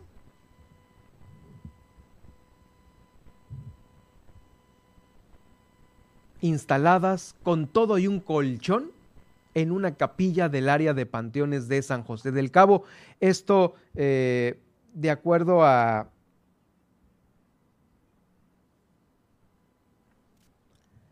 Esto de acuerdo al director general de Servicios Públicos del municipio, Leonel Leiva, y por ello tuvieron que llamarle a la policía para invitarlos a salir de este panteón. Eh, en una de las eh, capillas, de las, bóvedas de capilla instaladas ahí en el panteón, había ya un colchón que habían puesto para dormir durante las noches. Esto fue confirmado por el capitán Rosel Rodas y pues eh, esto despertó pues que la seguridad está descuidada en estos lugares. Se han registrado también algunos otros robos, principalmente de aluminio en los panteones, en los panteones entre cosas de valor. Casi a diario les hacen un llamado para darles a conocer que hay personas habitando en estas áreas. Y bueno, pues el aluminio, los cables de corriente, algunos otros, este, pues, eh, macetas que también muchos van y dejan para con sus fieles difuntos, pues son, se los vuelan. Así nada más se los vuelan y me parece que es eh, un, un descuido que se tiene allá en los panteones. Por lo pronto, eh, va a haber una limpieza importante porque ya se aproxima el 10 de mayo y ya deben de estar listos ya sin los colchones de la gente que se mete a dormir ahí, ¿no, Guillermina? ¿Qué tal? Buenas tardes. Adelante con tu reporte. ¿Qué tal, Germán? Muy buenas tardes. Efectivamente, como bien mencionas, y previamente habíamos este, ya hablado de este tema, de que mucha gente, pues ha detectado muchas personas quedándose a dormir incluso adentro de los panteones, y bueno, pues en ese sentido es que se inició esta jornada intensa de, limpieza, sobre todo por la fecha del 10 de mayo. Oye, Guille, eh, algo pasa que te escuchamos con mucho ruido, no sé si puedas mejorar la señal, ahí creo que está rozando el teléfono con la camisa o con algo. Pero este, si nos de nueva cuenta nos. A ver, ya estamos ahí. Ok, a ver. Entonces, ya están preparando todo para el 10 de mayo, incluyendo el que ya no esté esta gente durmiendo adentro de los panteones. Así es, Germán, justamente en estas jornadas de limpieza que se están realizando en los panteones por la fecha del 10 de mayo, el director de Servicios Públicos, Leonel Leiva, pues aseguró que obviamente en estos recorridos se pudo detectar a, estas personas que estaban quedándose a dormir adentro de los panteones y que ya pues obviamente fueron retirados pues con elementos de seguridad pública y en ese sentido eh, pues da a conocer en cuanto a que ya están listos de limpieza para que las familias vayan a visitar a sus fieles difuntos. Escuchemos. Sí, mira, los resultados ahorita en, la limpieza de los panteones, como anteriormente ya lo habíamos dicho, el compromiso fue y es de mantenerlos eh, en buen estado para el día 10 de mayo entregarlos al, visitante, al que va y visita a su ser querido, eh, entregarlos en buenas condiciones, así lo vamos a hacer. Van a quedar al 100% de limpieza y también ahí vamos a tener... Eh, eh, el personal que va a estar pendiente ahí de estar surtiendo agua, de que la ciudadanía no, no esté con el problema de que no tenemos agua, va a haber eh, agua suficiente para las personas que van y riegan los, el perímetro de sus eh, tumbas. Y en más información, pues comentarles que el presidente municipal de Los Cabos, pues dio respuesta a, pues, a esta situación de la movilidad que algunos empresarios han estado pues, eh, eh, haciendo algunas posturas con respecto de que ya el tráfico pues se está volviendo pues ya un embotellamiento en la carretera transpeninsular y en ese sentido el alcalde eh, pues respondió que ya se trabaja en ello. También en esta entrevista se le cuestionó sobre si se pudiera ya liberar la, la, la el pago de la cuota la caseta de cobro y pues dijo que eso eh, se tendría que ver porque es un tema a nivel federal. Escuchemos. Ya tenemos nosotros en el tema de movilidad los proyectos autorizados ya para ponernos a trabajar. Por supuesto que estamos trabajando de la mano de los empresarios del Colegio de Ingenieros y tengo expertos trabajando en planeación urbana y, vamos a en los próximos días iniciar los trabajos. Son dos puntos claves en Fonatur y allá en la entrada a Cabo San Lucas, aunado a que mm, como hay mucho embotellamiento de vehículos hacia las colonias, eh, estamos trabajando una vía alterna allí en Cabo San Lucas también, que en los próximos días habrá de empezar a funcionar. Hemos solicitado nosotros a, eh, a través del Senado al presidente de la República y bueno, ya hizo causa común también nuestro gobernador. Esperemos que se pueda lograr lo más pronto posible. Y en más información, justamente en la sesión de Cabildo también se retomó el tema del estero de San José. La primera regidora, Irene Galindo, eh, pues puntualizó que bueno pues ya es urgente que se tomen verdaderas acciones en cuanto a la recuperación del estero y no estar haciendo simulaciones. Escuchamos. San José del Cabo y su cuerpo de agua ha sido objeto por años y más años de análisis y más análisis que sin demérito de cualquier esfuerzo realizado con anterioridad, lo que vemos y olemos en este emblemático lugar deja mucho que desear. Con tristeza observamos cómo el estero se está muriendo o lo están matando, nunca lo sabremos, pero lo importante es rescatarlo. Basta de burocracia y discursos de que en la práctica quedan en la nada. Basta de simulaciones de falsa preocupación por nuestro estero. Llegó la hora de rescatarlo. Nuestro presidente municipal nos pone el ejemplo con el impulso que ha manifestado una y otra vez de solucionar este terrible problema ambiental. Actualmente estamos encontrando las condiciones para recuperar el cuerpo de agua de nuestro estero y garantizar el derecho humano al medio ambiente de nuestras ciudadanas y ciudadanos, ya que gracias a la gestión del profesor Oscar Lex Castro, la planta de tratamiento será operada por el municipio. Es hora de que nos dejen trabajar, es hora de aplicar una solución tecnológica de bajo costo y sin corrupción, que se ha anunciado una y otra vez y por, y por no importa los intentos que vengan de detenerlos, ya es momento de solucionar. Pues es la información, Germán, acá en el municipio de Los Cabos. Gracias, Guilles. Va, estaremos atentos el lunes de lo que se genere este fin de semana allá en Los Cabos. Nos escuchamos con más información el próximo lunes. Excelente fin de semana para todos. Por supuesto, también para ti es Guillermina Latoba, nuestra corresponsal allá en Los Cabos de Grupo Milet. Vamos ahora hasta Guerrero Negro porque la alcaldesa Edith Aguilar Villavicencio estuvo acompañada de varios de sus colaboradores haciendo una gira de trabajo por la Pacífico Norte para llevar eh, pues primeramente estas celebraciones del Día del Niño, pero también en esta gira de trabajo la alcaldesa anunció el arranque de una serie de obras de rehabilitación de caminos, espacios y áreas deportivas, restauración de oficinas subdelegacionales, obras de mantenimiento, programas de capacitación para mujeres, niñas, niños y adolescentes. Eh, estuvo ahí en estas eh, localidades. Pues bueno, son trabajos que hacen falta en las localidades alejadas de Guerrero Negro, por lo cual, pues bueno, eh, inclusive hasta Isla Natividad se tuvo la presencia de la alcaldesa anunciando la rehabilitación de ahí de las oficinas en esta isla. Es importante que se sumen esfuerzos para construir el mulegé que queremos, así lo dijo Edith Aguilar Villavicencio. Esto, pues bueno, confirmando toda esta serie de acciones. Y bueno, con esto eh, cerramos este recorrido que hacemos por los municipios de Baja California Sur. Uh, fíjese que eh, no quiero dejar pasar el tema de el COVID, del COVID-19, porque Buenas noticias, van cuatro semanas sin registrar defunciones por COVID en Baja California Sur. Y esto, pues bueno, representa eh, pues un avance muy significativo por parte del trabajo que hemos hecho todos, gobierno y sociedad. No estamos registrando defunciones por el nuevo coronavirus desde el pasado 6 de abril como consecuencia de las acciones intensificadas en la vacunación contra esta enfermedad. Así lo dijo la secretaria de Salud, Sacil Flores Aldape, quien además dijo que para mantener esta condición epidemiológica favorable se reitera el llamado a todos aquellos mayores de 18 años para completar o reforzar su esquema de vacunación, además de refrendar la convocatoria para usar el cubrebocas todavía, ¿eh? En espacios cerrados y favorecer la ventilación de estos mismos espacios cerrados, todavía eh, llevar a cabo la desinfección y el lavado continuo de manos. La escuchamos a continuación.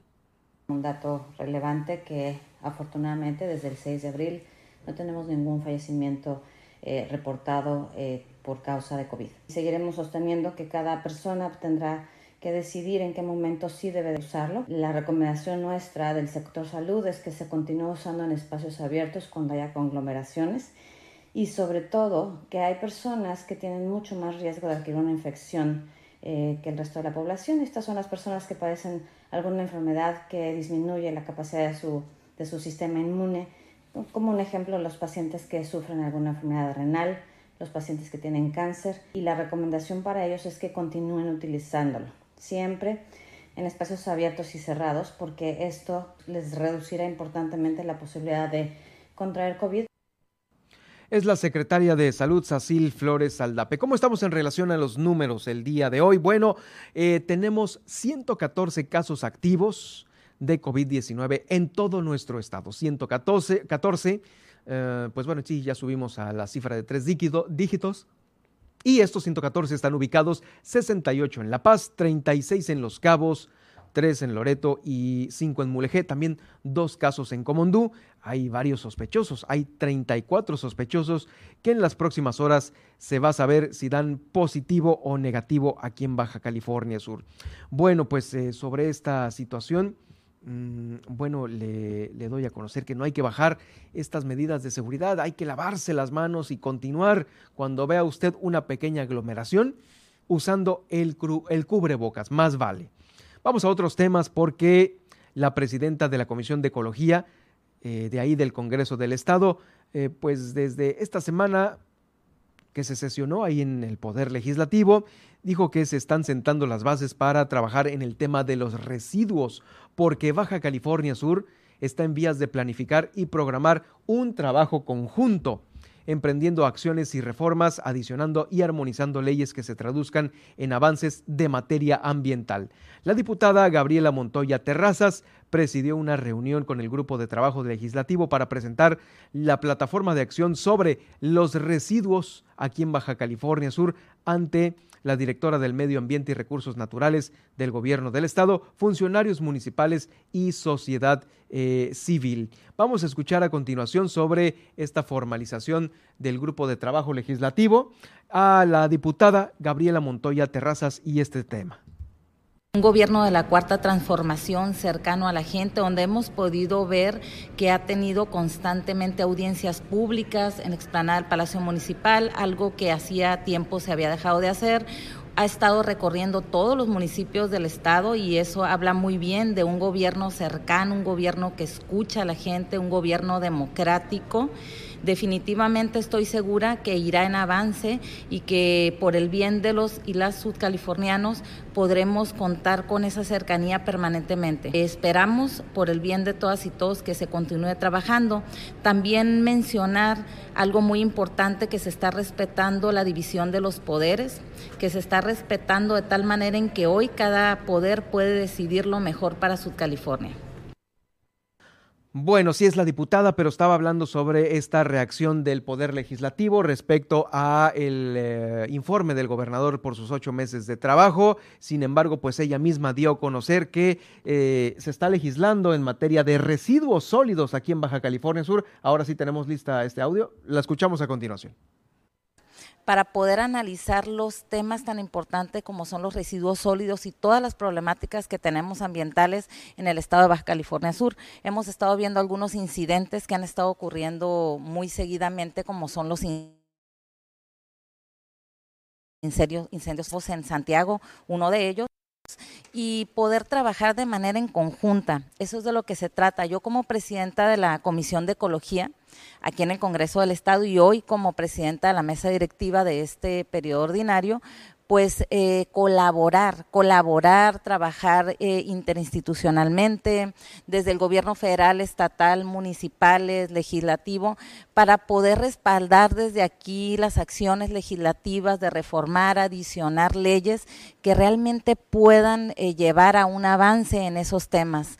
Definitivamente cuidar nuestro medio ambiente es prioridad de prioridades porque con ello salvaguardamos la salud que es un tema tan importante en el cual si nosotros protegemos nuestro medio ambiente podemos evolucionar. Hay mucha crisis en ese sentido. Ay, Diosito habla mucho, pero no dice nada la diputada. Bueno, en fin, necesitamos datos duros nosotros aquí en los medios de comunicación, en fin. Bueno, eh, fíjese que mm, Ahí en el mismo Congreso del Estado eh, se está exhortando a los tres niveles de gobierno y a Conagua también para la limpieza y desasolve de los arroyos aquí en Baja California Sur. Esto porque pues ya estamos a unos días de iniciar la temporada de lluvias y huracanes aquí en nuestro estado. Eh, pues el hecho de limpiar un cauce de un arroyo por más seco que esté, en algún momento dado va a traer agua y si ahí se tiran escombros, se tira basura, e inclusive a veces hay asentamientos humanos ahí, se los puede llevar la corriente y esto es lo que quiere prevenir eh, pues en este caso los tres niveles de gobierno porque hubo un exhorto del Congreso para los gobiernos municipales, el estatal y con agua. Escuchamos a continuación a escasos 10 días de iniciar el, este, pues el periodo de huracanes, eh, que pues ya lo tenemos encima, y de mis recorridos en las colonias, en las distintas colonias de los cinco municipios, me he dado cuenta de que los arroyos se encuentran con gran cantidad de basura, eh, que se encuentran este, con arena, que se encuentran en un estado eh, pues no óptimo para la seguridad de la gente que se encuentra viviendo en las colindancias de los mismos y el arrastre de las aguas que vamos estamos por recibir pues va a traer gran perjuicio eh, pues a la ciudadanía y a este y por ello es que estamos tratando de presentar ahorita este proposición con punto de acuerdo para exhortar a las autoridades a que pongan atención para que con tiempo antes de que se nos presenten los eh, pues fenómenos meteorológicos en Baja California Sur puedan estar al pendiente. Bueno, es eh, la diputada Marbella González Díaz, a quien escuchamos hace unos momentos, es la presidenta de la Comisión de Protección Civil y exhortó también al delegado de la Comisión Nacional del Agua, César Villarreal Trasviña, pues allá implementar este programa prioritario de limpieza y desasolve en los cinco municipios de aquí de Baja California Sur. Y esto porque ya el 15 de mayo, del 15 al 30 del 15 de mayo al 30 de noviembre es ya la temporada de huracanes. Qué bueno que la diputada se dio una vuelta para eh, comprobar que sí hay muchos, muchas cosas que eh, quitar de estos cauces. Eh, números conservadores, según ella dijo a través de su comunicado, es que 45 mil personas viven en zonas de alto riesgo en Los Cabos y otras 8 mil en La Paz, independientemente del peligro que representa el habitar en estas zonas de alto riesgo. Más peligro es aún el estar muy cerca de estos cauces. En estos recorridos estuvo ahí en colonias populares de La Paz y de Los Cabos. También observó que los bordos que delimitan estos cauces están a veces debilitados ante el uso discrecional por parte de la población, eh, utilizándolos como pistas de carreras, como estacionamientos, este, también, como le digo, como asentamientos, y ya es, es, mucho lo que está preocupando ahora a las autoridades que, bueno, que desde ahora estén ya previendo estas posibles situaciones. Bueno, vamos a una pausa porque eh, tenemos todavía más aquí en el noticiero, tenemos justo eh, lo que... Ah, ¿qué tenemos a continuación, Nadia? Todavía en esta recta final de Milet Noticias.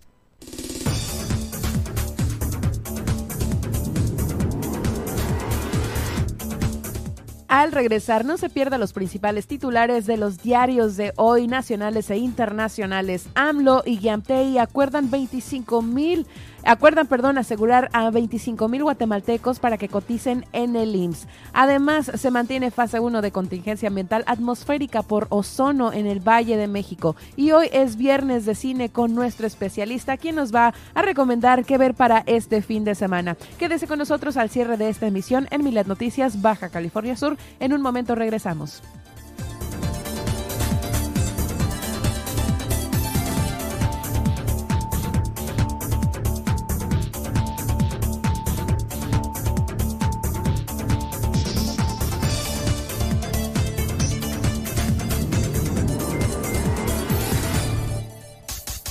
Estas son las noticias de Baja California Sur en Milet Noticias. En un momento regresamos. Super Estéreo Milet, Baja California Sur.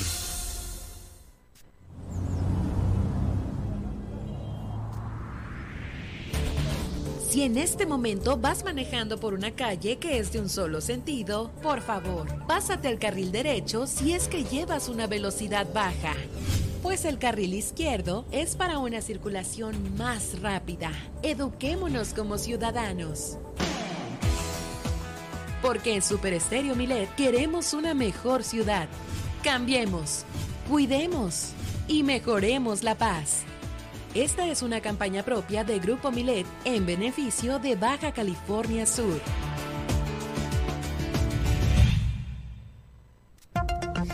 ¿Hay desabasto de agua en tu colonia? ¿Tienes problemas con el transporte público? Cual sea el problema en tu comunidad, no lo pienses más y realiza ya tu denuncia ciudadana a la línea Milet de WhatsApp 612-205-7777.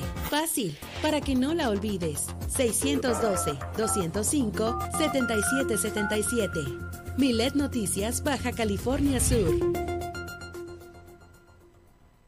Incansables y constantes, nuestras madres han forjado este país. A ellas dedicaremos recuerdos, reflexiones y mucho cariño. En la música, una gran mujer, Alejandra Ábalos, con su más reciente producción. Este domingo platicaremos sobre el derecho a la lactancia, las madres migrantes y la salud de la mujer. Y conoceremos a fondo a Laura Esquivel y su mundo interior. Fernanda Tapia. Y Sergio Bonilla. Los esperamos este domingo en la Hora Nacional. El sonido que nos hermana. Esta es una producción de RTC de la Secretaría de Gobernación.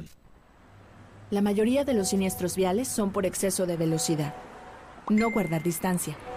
Pasarse un alto y usar el celular.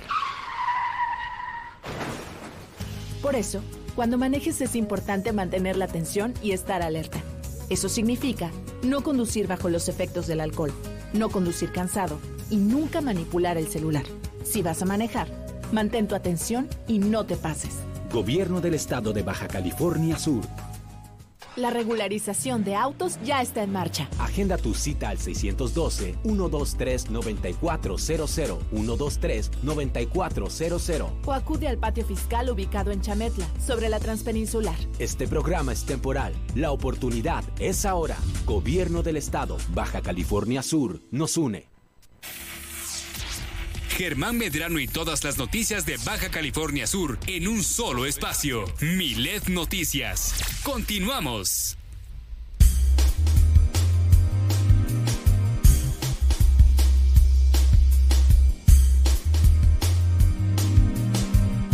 Y como lo comentábamos, tenemos ya las portadas, los principales eh, titulares que ya están circulando en todo el país a través de los eh, periódicos más importantes de México y el mundo. Nadia Ojeda tiene el reporte.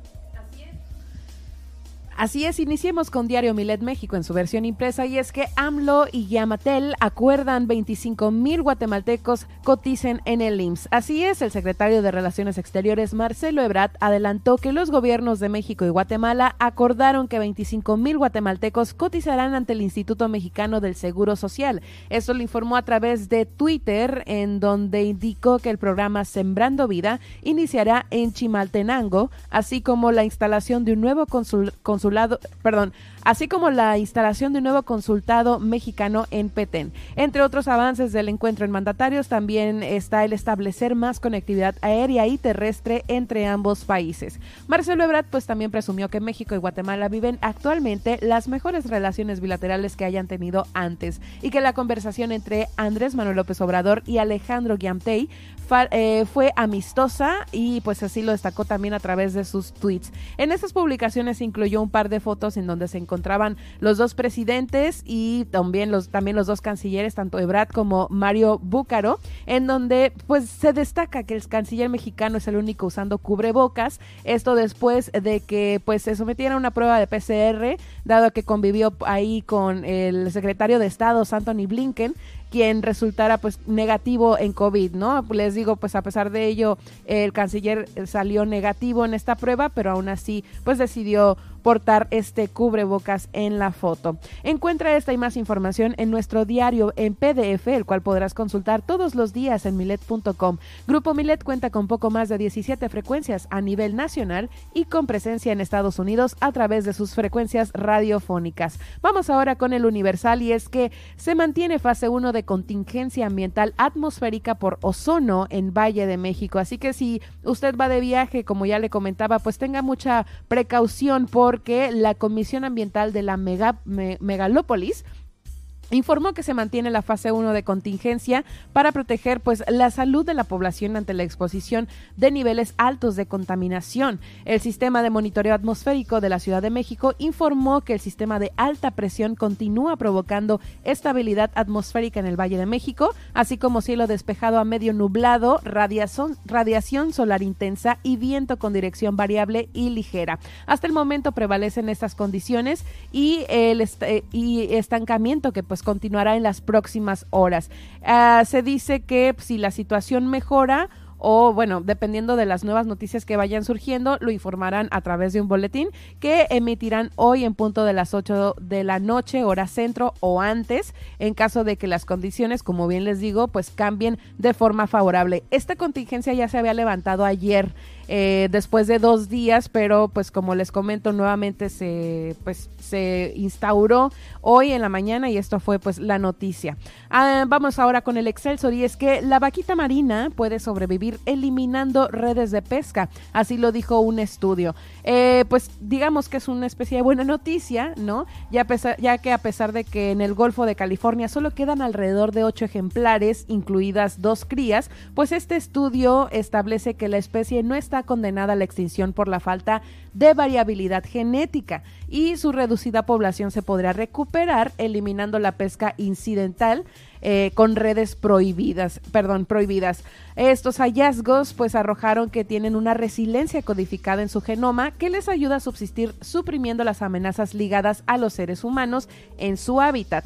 Esta investigación pues ofrece una esperanza, ¿no? Para la vaquita marina y otras especies naturalmente raras en riesgo de desaparecer, al tiempo que también se destaca la utilidad de la genómica en predecir el riesgo de extinción. Al respecto, pues el biólogo marino Alejandro Olivera, representante de en México del Centro para la Diversidad Biológica, pues aseguró que estos resultados son muy buena noticia para el mundo porque quiere decir que la vaquita marina no se encuentra funcionalmente extinta.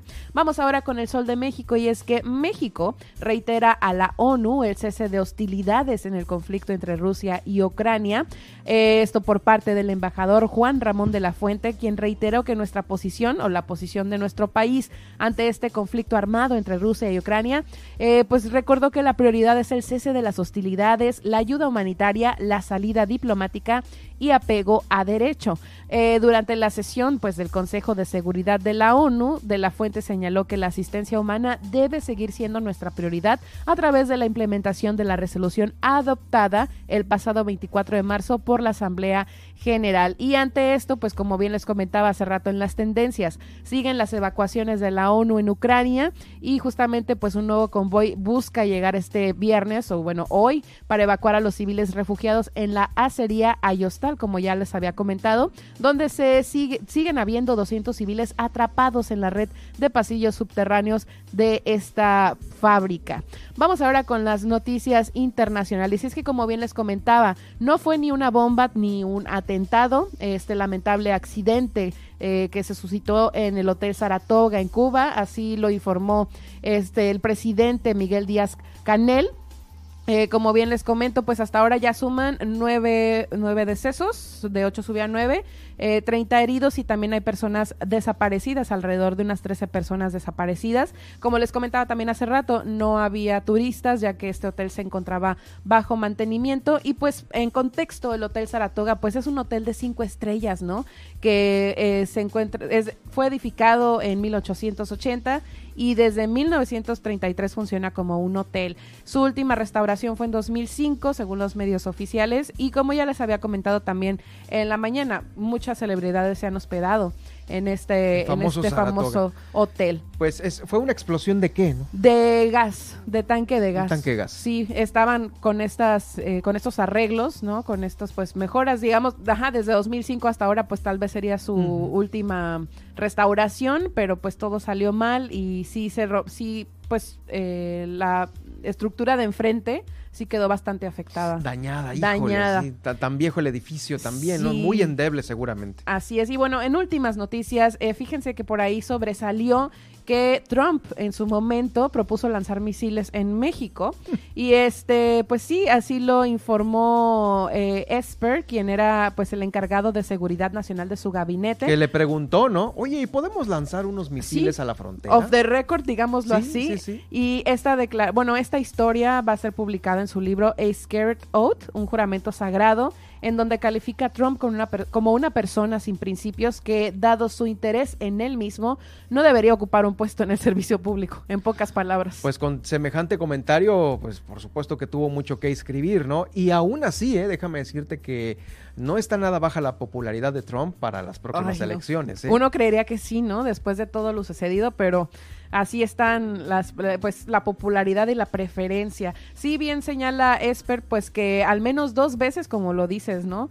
Eh, preguntó si los militares podían disparar misiles contra México O sea, para no una, sino destruir dos en dos ocasiones como que no queriendo la cosa, ¿no? Para ver si se podían destru- eh, destruir los laboratorios de drogas y pues también acusó a las autoridades mexicanas de no tener el control de su propio país. Y bueno, pues esto es lo que trasciende hoy en los principales titulares nacionales e internacionales. Gracias Nadia, estaremos en unos momentos más con eh, pues el resumen ya para cerrar la semana y por supuesto cerrar esta emisión.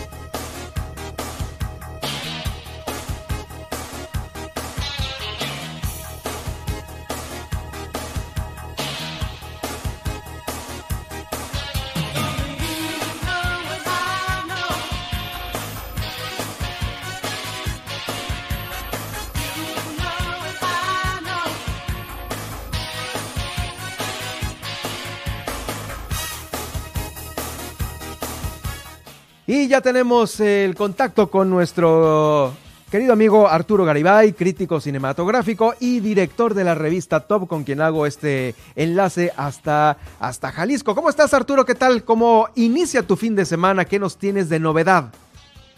Oigan, pues este fin de semana, digo, yo estoy muy bien, pero este fin de semana nada más hay un estreno. ¿Cómo? Entonces, nada más les tengo una novedad, porque obviamente se estrena Doctor Strange y el multiverso de la locura, y nadie, absolutamente nadie, quiere meterse a Sansón, digo, con a las patadas con Sansón. sí, claro, no, no. Nadie se quiere meter a la paz. Entonces, como que todo el mundo dijo, ah, no, pues ¿sabe qué, joven? Este fin de semana no voy a estrenar. Que se estrene solita el Doctor Strange El y a ver cómo le va, ¿no? Oye, sí, fíjate que he escuchado comentarios de que no es apta para niños.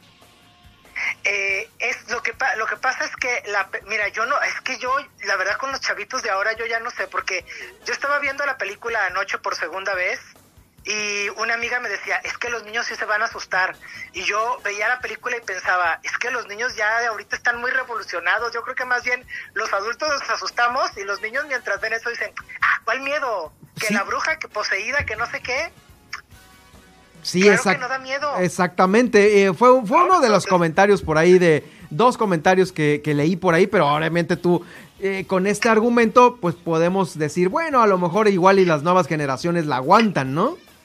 Sí, sí, sí, lo que tiene es que está construida como una película de terror eh, o con elementos, más bien. Sigue siendo una película de superhéroes, pero tiene elementos de terror heredados obviamente por por el propio Sam Raimi, que es el director de la película, pues que en su filmografía tiene muchísimas películas de terror como eh, este Army of Darkness, luego tiene Drag Me to Hell, entonces obviamente un director que nació en el terror, pues le imbuye muchos de sus elementos terroríficos, aunque sea una película de superhéroes, ¿no? Y ahí es donde la gente dice, ¿y si se asustan los niños? Sí, ¿tú te asustaste? No, yo no. Yo soy bien valiente. Oye. Y Anabel me da miedo. Oye, entonces, este, bueno, sería la de este fin de semana y está bien construida según, este, pues bueno, tu, tu, tu, tu experiencia. Sí, a mí me gustó mucho, ¿eh? Yo me la pasé muy bien, disfruté mucho de la, este, de toda la experiencia, cómo está filmada y demás, la verdad, o sea, yo contento, contento con el resultado y con lo que la película nos entrega como, a nosotros como público, pues. Ok, muy bien, pues ahí está. Esta digamos que es forma parte de, híjoles, es que como es multiverso ya no sabes ni en, ni en dónde cae, ¿no? Pues eh, la narrativa sí es lineal, o sea, de hecho en la propia película, en, los, en el primer acto de la película se menciona que esto es eh, un evento que sigue a los acontecimientos que ocurrieron en Spider-Man sin camino a casa. Entonces, o sea, va dentro de la misma línea narrativa normal de Marvel. Pues, ok, muy bien, sí, sí, sí. Es Marvel entonces la, la, la que le toca en esta ocasión. Y sobre el reparto, ¿qué nos puedes decir? ¿A todo dar? muy bien, ¿eh? Sí, yo también, o sea, David, este Benedict Cumberbatch, pues me parece que es un actor probadísimo, Rachel McAdams también, eh, Elizabeth Olsen, muy bien. Eh, digo, la verdad, ¿sabes cuál es el problema con estas pelis? Que yo quisiera decirles muchas cosas sobre, por ejemplo, lo que hace Elizabeth Olsen en pantalla o Benedict Cumberbatch, pero todo puede ser un spoiler. Entonces me estoy cuidando mucho. Si ven como que me detengo antes de contestar es porque... sí, sí, te escucho así. Sí, me estoy cuidando del spoiler y yo de repente me preguntas y me quedo, ah, no, y, sí, es que le tengo miedo al spoiler porque sé que apenas la película lleva dos días en cartelera y pues mucha gente apenas va a descubrirla, entonces estoy midiendo mucho mis palabras. Exacto. Oye Arturo, eh, bueno, tenemos esta, esta, esta que es la única de, este, de esta cartelera, pero déjame decirte que Mayo trae consigo el tema de Game of Thrones y también de Star Wars con sus dos propuestas que si no están en, en, la pantalla grande sí son pues dignas de comentarse también por, aunque estén en streaming, ¿no? Sí, digo, eh, las películas de Star Wars están en en la plataforma de Disney Plus. Este, Pero viene Kenobi este mes. sí, yo creo que el tema de Obi-Wan Kenobi me lo estoy guardando para dentro de dos semanas, porque obviamente apenas viene el estreno. Y en cuanto a Game of Thrones, pues la nueva serie derivada de la mitología Game of Thrones se va a estrenar en agosto. En, ah, es en agosto entonces, ok. Sí, sí, sí. Entonces, digo, este, ahí a los, esos temas todavía les falta. Ah, bueno, ok, Obi-Wan Kenobi sí es un tema que quiero abordar, pero ya que lleguemos al fin de semana del estreno. Ok, y en ese, te vamos a dedicar más tiempo en esa, en esa emisión, porque sí, pues eh, hay mucho que platicar del universo también de Star Wars. Y ahora con esta serie, que híjoles, a veces estas series. Eh, pues superan a veces lo de las dos horas o tres horas de una película. Sí, sí, sí, sí. sí lo, lo que pasa, mira, yo, a mí algo que me gustó sobre Doctor Strange es que a pesar de que tiene el, el tiempo un poquito sobradito, o sea, dos horas poquito más, sí se siente bien invertido, pues, ¿no? Mm. Este, alguien que iba conmigo ayer al cine decía, ¿qué onda? ¿Cuánto duró? ¿No? Porque ni se, le, ni se había dado cuenta.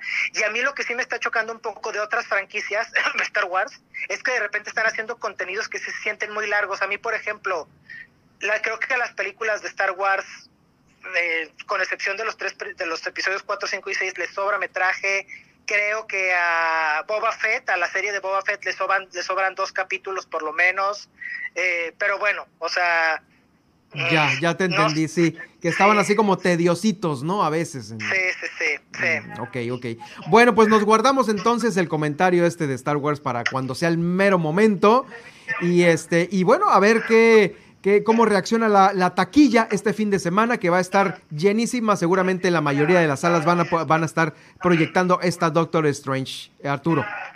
Sí, sí, sí, totalmente, ¿no? Y de repente, y la verdad es que el pronóstico es de arriba de 200 millones de dólares este, en Estados Unidos, arriba de los 300 millones de dólares globales solamente el fin de semana. Entonces ya hablaremos de también de ese detalle la semana que entra, que creo que el, el dato va a ser muy interesante en un año que es para la recuperación del, del, del fenómeno de ir al cine, ¿no? Definitivamente. Te agradezco mucho, Arturo, este, pues esta única recomendación importante para este fin de semana y estamos en contacto para que la próxima ya eh, juntemos lo acumulado. Yes pues un abrazo grandísimo a, todos, todas y todes. Y ya saben, Doctor Strange este fin de semana.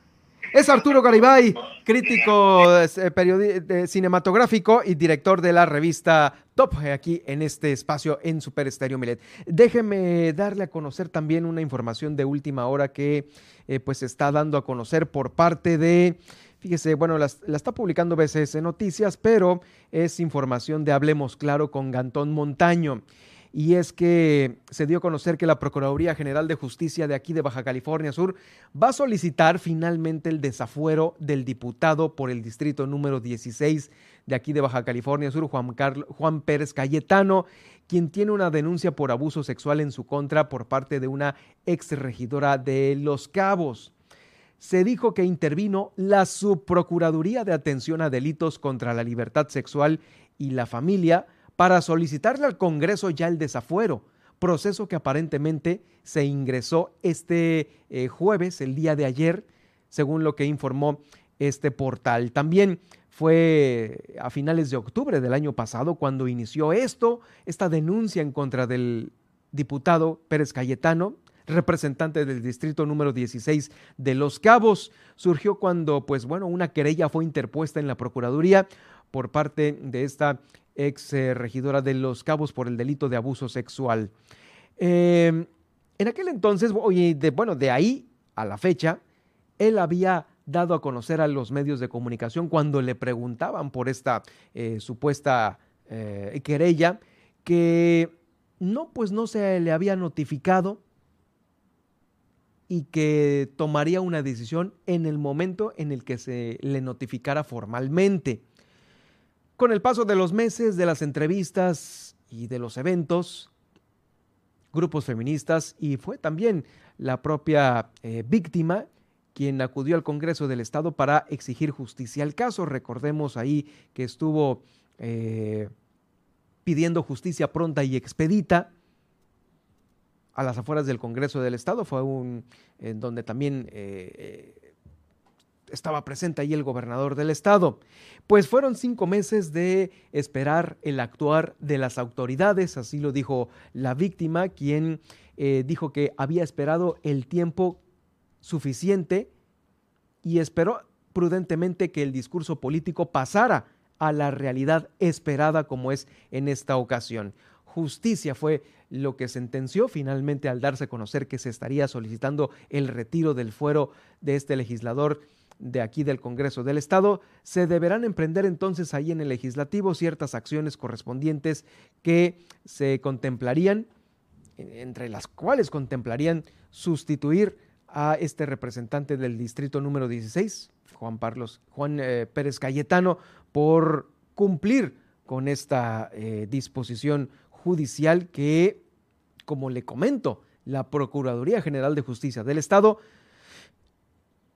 eh, solicitaría el desafuero de este diputado Juan Pérez Cayetano para eh, este proceso de denuncia por abuso sexual. Bueno, como le comento, es información de Hablemos Claro con Gatón, eh, Gatón Montaño. Es con esto con lo que estamos cerrando la semana, una información de última hora que se está dando a conocer el día de hoy. Bueno, estamos a punto ya de iniciar con, con el resumen. Vamos al resumen de este viernes aquí en Miles Noticias, Baja California Sur.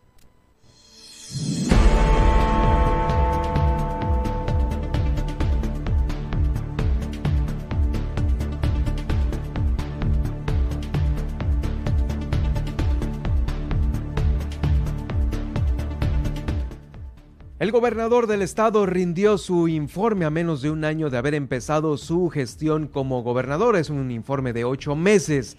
Ahí Iniciando su discurso agradeció a los piperos por esta solución temporal que se propuso en estas mesas de negociación. También eh, agradeció al sector salud, al educativo y al del transporte que acudieran ahí a estar justamente con, eh, con él en esta plaza de la reforma en el gobierno del estado. Agradeció a los medios de comunicación y por supuesto también solicitó el respeto a todas las críticas que se hacen, eh, que estas mismas se deben de hacer con respeto. La presidenta de la mesa directiva del Congreso del Estado también dio a conocer eh, su punto de vista sobre este informe. Dijo que hay avances que se han de reconocer por parte de eh, del legislativo. Oscar Lex también reiteró su compromiso de avanzar en unidad desde el ámbito de sus competencias. haciendo cada vez más eh, cosas a favor de la ciudadanía. Y esto de la mano con el Estado y la Federación fueron las palabras del alcalde Oscar Lex. Bueno, pues los contingentes de ajedrez y de polo acuático estarán abriendo los Juegos Nacionales de CONADE aquí en Baja California Sur. Van a ser eh, sede el Centro de Convenciones de La Paz para los ajedrecistas y el Gimnasio de Usos Múltiples, el GUM, para los participantes en la disciplina de polo acuático. Faltan ocho días, bueno, menos de ocho días para que inicie este torneo de voleibol Norseca aquí en la capital del estado. Ya se están habilitando las canchas de playa. También se está fortaleciendo el off-road aquí en Baja California Sur. Este eh, segmento deportivo turístico es el que estará también apoyando la Secretaría de Turismo, según lo confirmó Maribel Collins, secretaria de Turismo Estatal.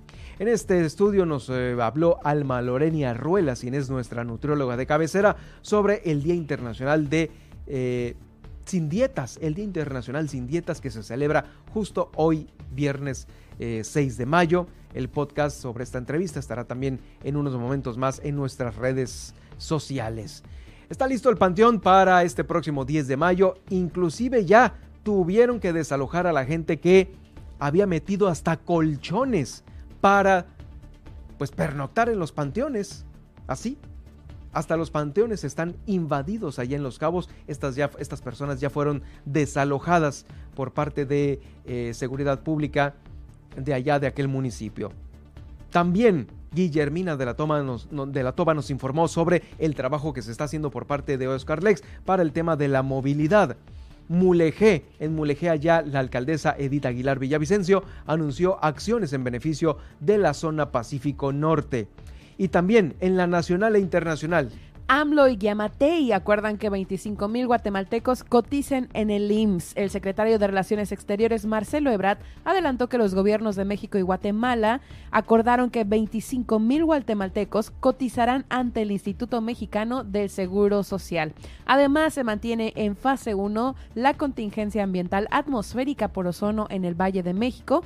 Así lo informó la Comisión Ambiental de la Megalópolis, la cual estará atenta a la calidad del aire y a la evolución de las condiciones condiciones meteorológicas prevalecientes. Hoy en punto de las 8 de la noche en, hora centro se eh, informará en un boletín cómo seguirá la situación. Además, la vaquita marina puede sobrevivir eliminando redes de pesca, así lo reveló un reciente estudio científico, el cual establece que esta especie no está condenada a la extinción por falta de variabilidad genética y su reducida población se podría recuperar eliminando justamente la pesca incidental o con redes prohibidas. Además, México reitera a la ONU el cese de hostilidades en el conflicto entre Rusia y Ucrania. El embajador mexicano afirmó que la posición de México pues ante este conflicto ha sido correcta al abogar por una resolución diplomática. Y en noticias internacionales, ni bomba ni atentado. Es una es en un lamentable accidente, así se dice, así dijo el presidente de Cuba por la explosión del hotel Saratoga, del cual pues no se aloja, en el cual no se alojaban turistas y eh, pues eh, por ahí se reportaron al menos nueve muertes y 30 personas heridas. Y en otras noticias también Trump, Trump, perdón, Trump en su momento propuso lanzar misiles en México y esta fue una de sus propuestas para bombardear laboratorios de droga en el país, así lo reveló Esper, ex jefe del Pentágono. Sí, con esta, híjoles, qué noticia esta, la de este comentario hecho pues al vapor revelación. y esta revelación por parte de uno de los eh, pues funcionarios de seguridad eh, de allá del gabinete de Donald Trump. Nadia, muchas gracias. pues a, dónde te escribimos, dónde te leemos. Pueden encontrarme en Twitter como arroba guion bajo Nadia y en Facebook como Nadia Ojeda Locutora. Y a mí me encuentran en arroba Germán Medrano en Twitter y también en Germán Medrano Nacionales, donde encontrarán el podcast de el día de hoy. Con eso nos despedimos. Gracias. Nos escuchamos el lunes. Nadia, que tengas un buen fin de semana. Excelente fin de semana para ti y para todos ustedes. Muchas gracias y estaremos atentos de lo que suceda este fin para transmitírselo a ustedes a través de Los Cabos, aquí en esta frecuencia 91.5 y en la, en la capital del estado a través del 95.1 de FM Super Estéreo Milet. Le hemos informado en Milet Noticias Baja California Sur. Germán Medrano lo espera de lunes a viernes a partir de las 2 de la tarde en el 95.1 FM en La Paz y 91.5 FM en Los Cabos. Todas, las, noticias, todo el tiempo, con la potencia radial y el respaldo informativo de Grupo Milet México.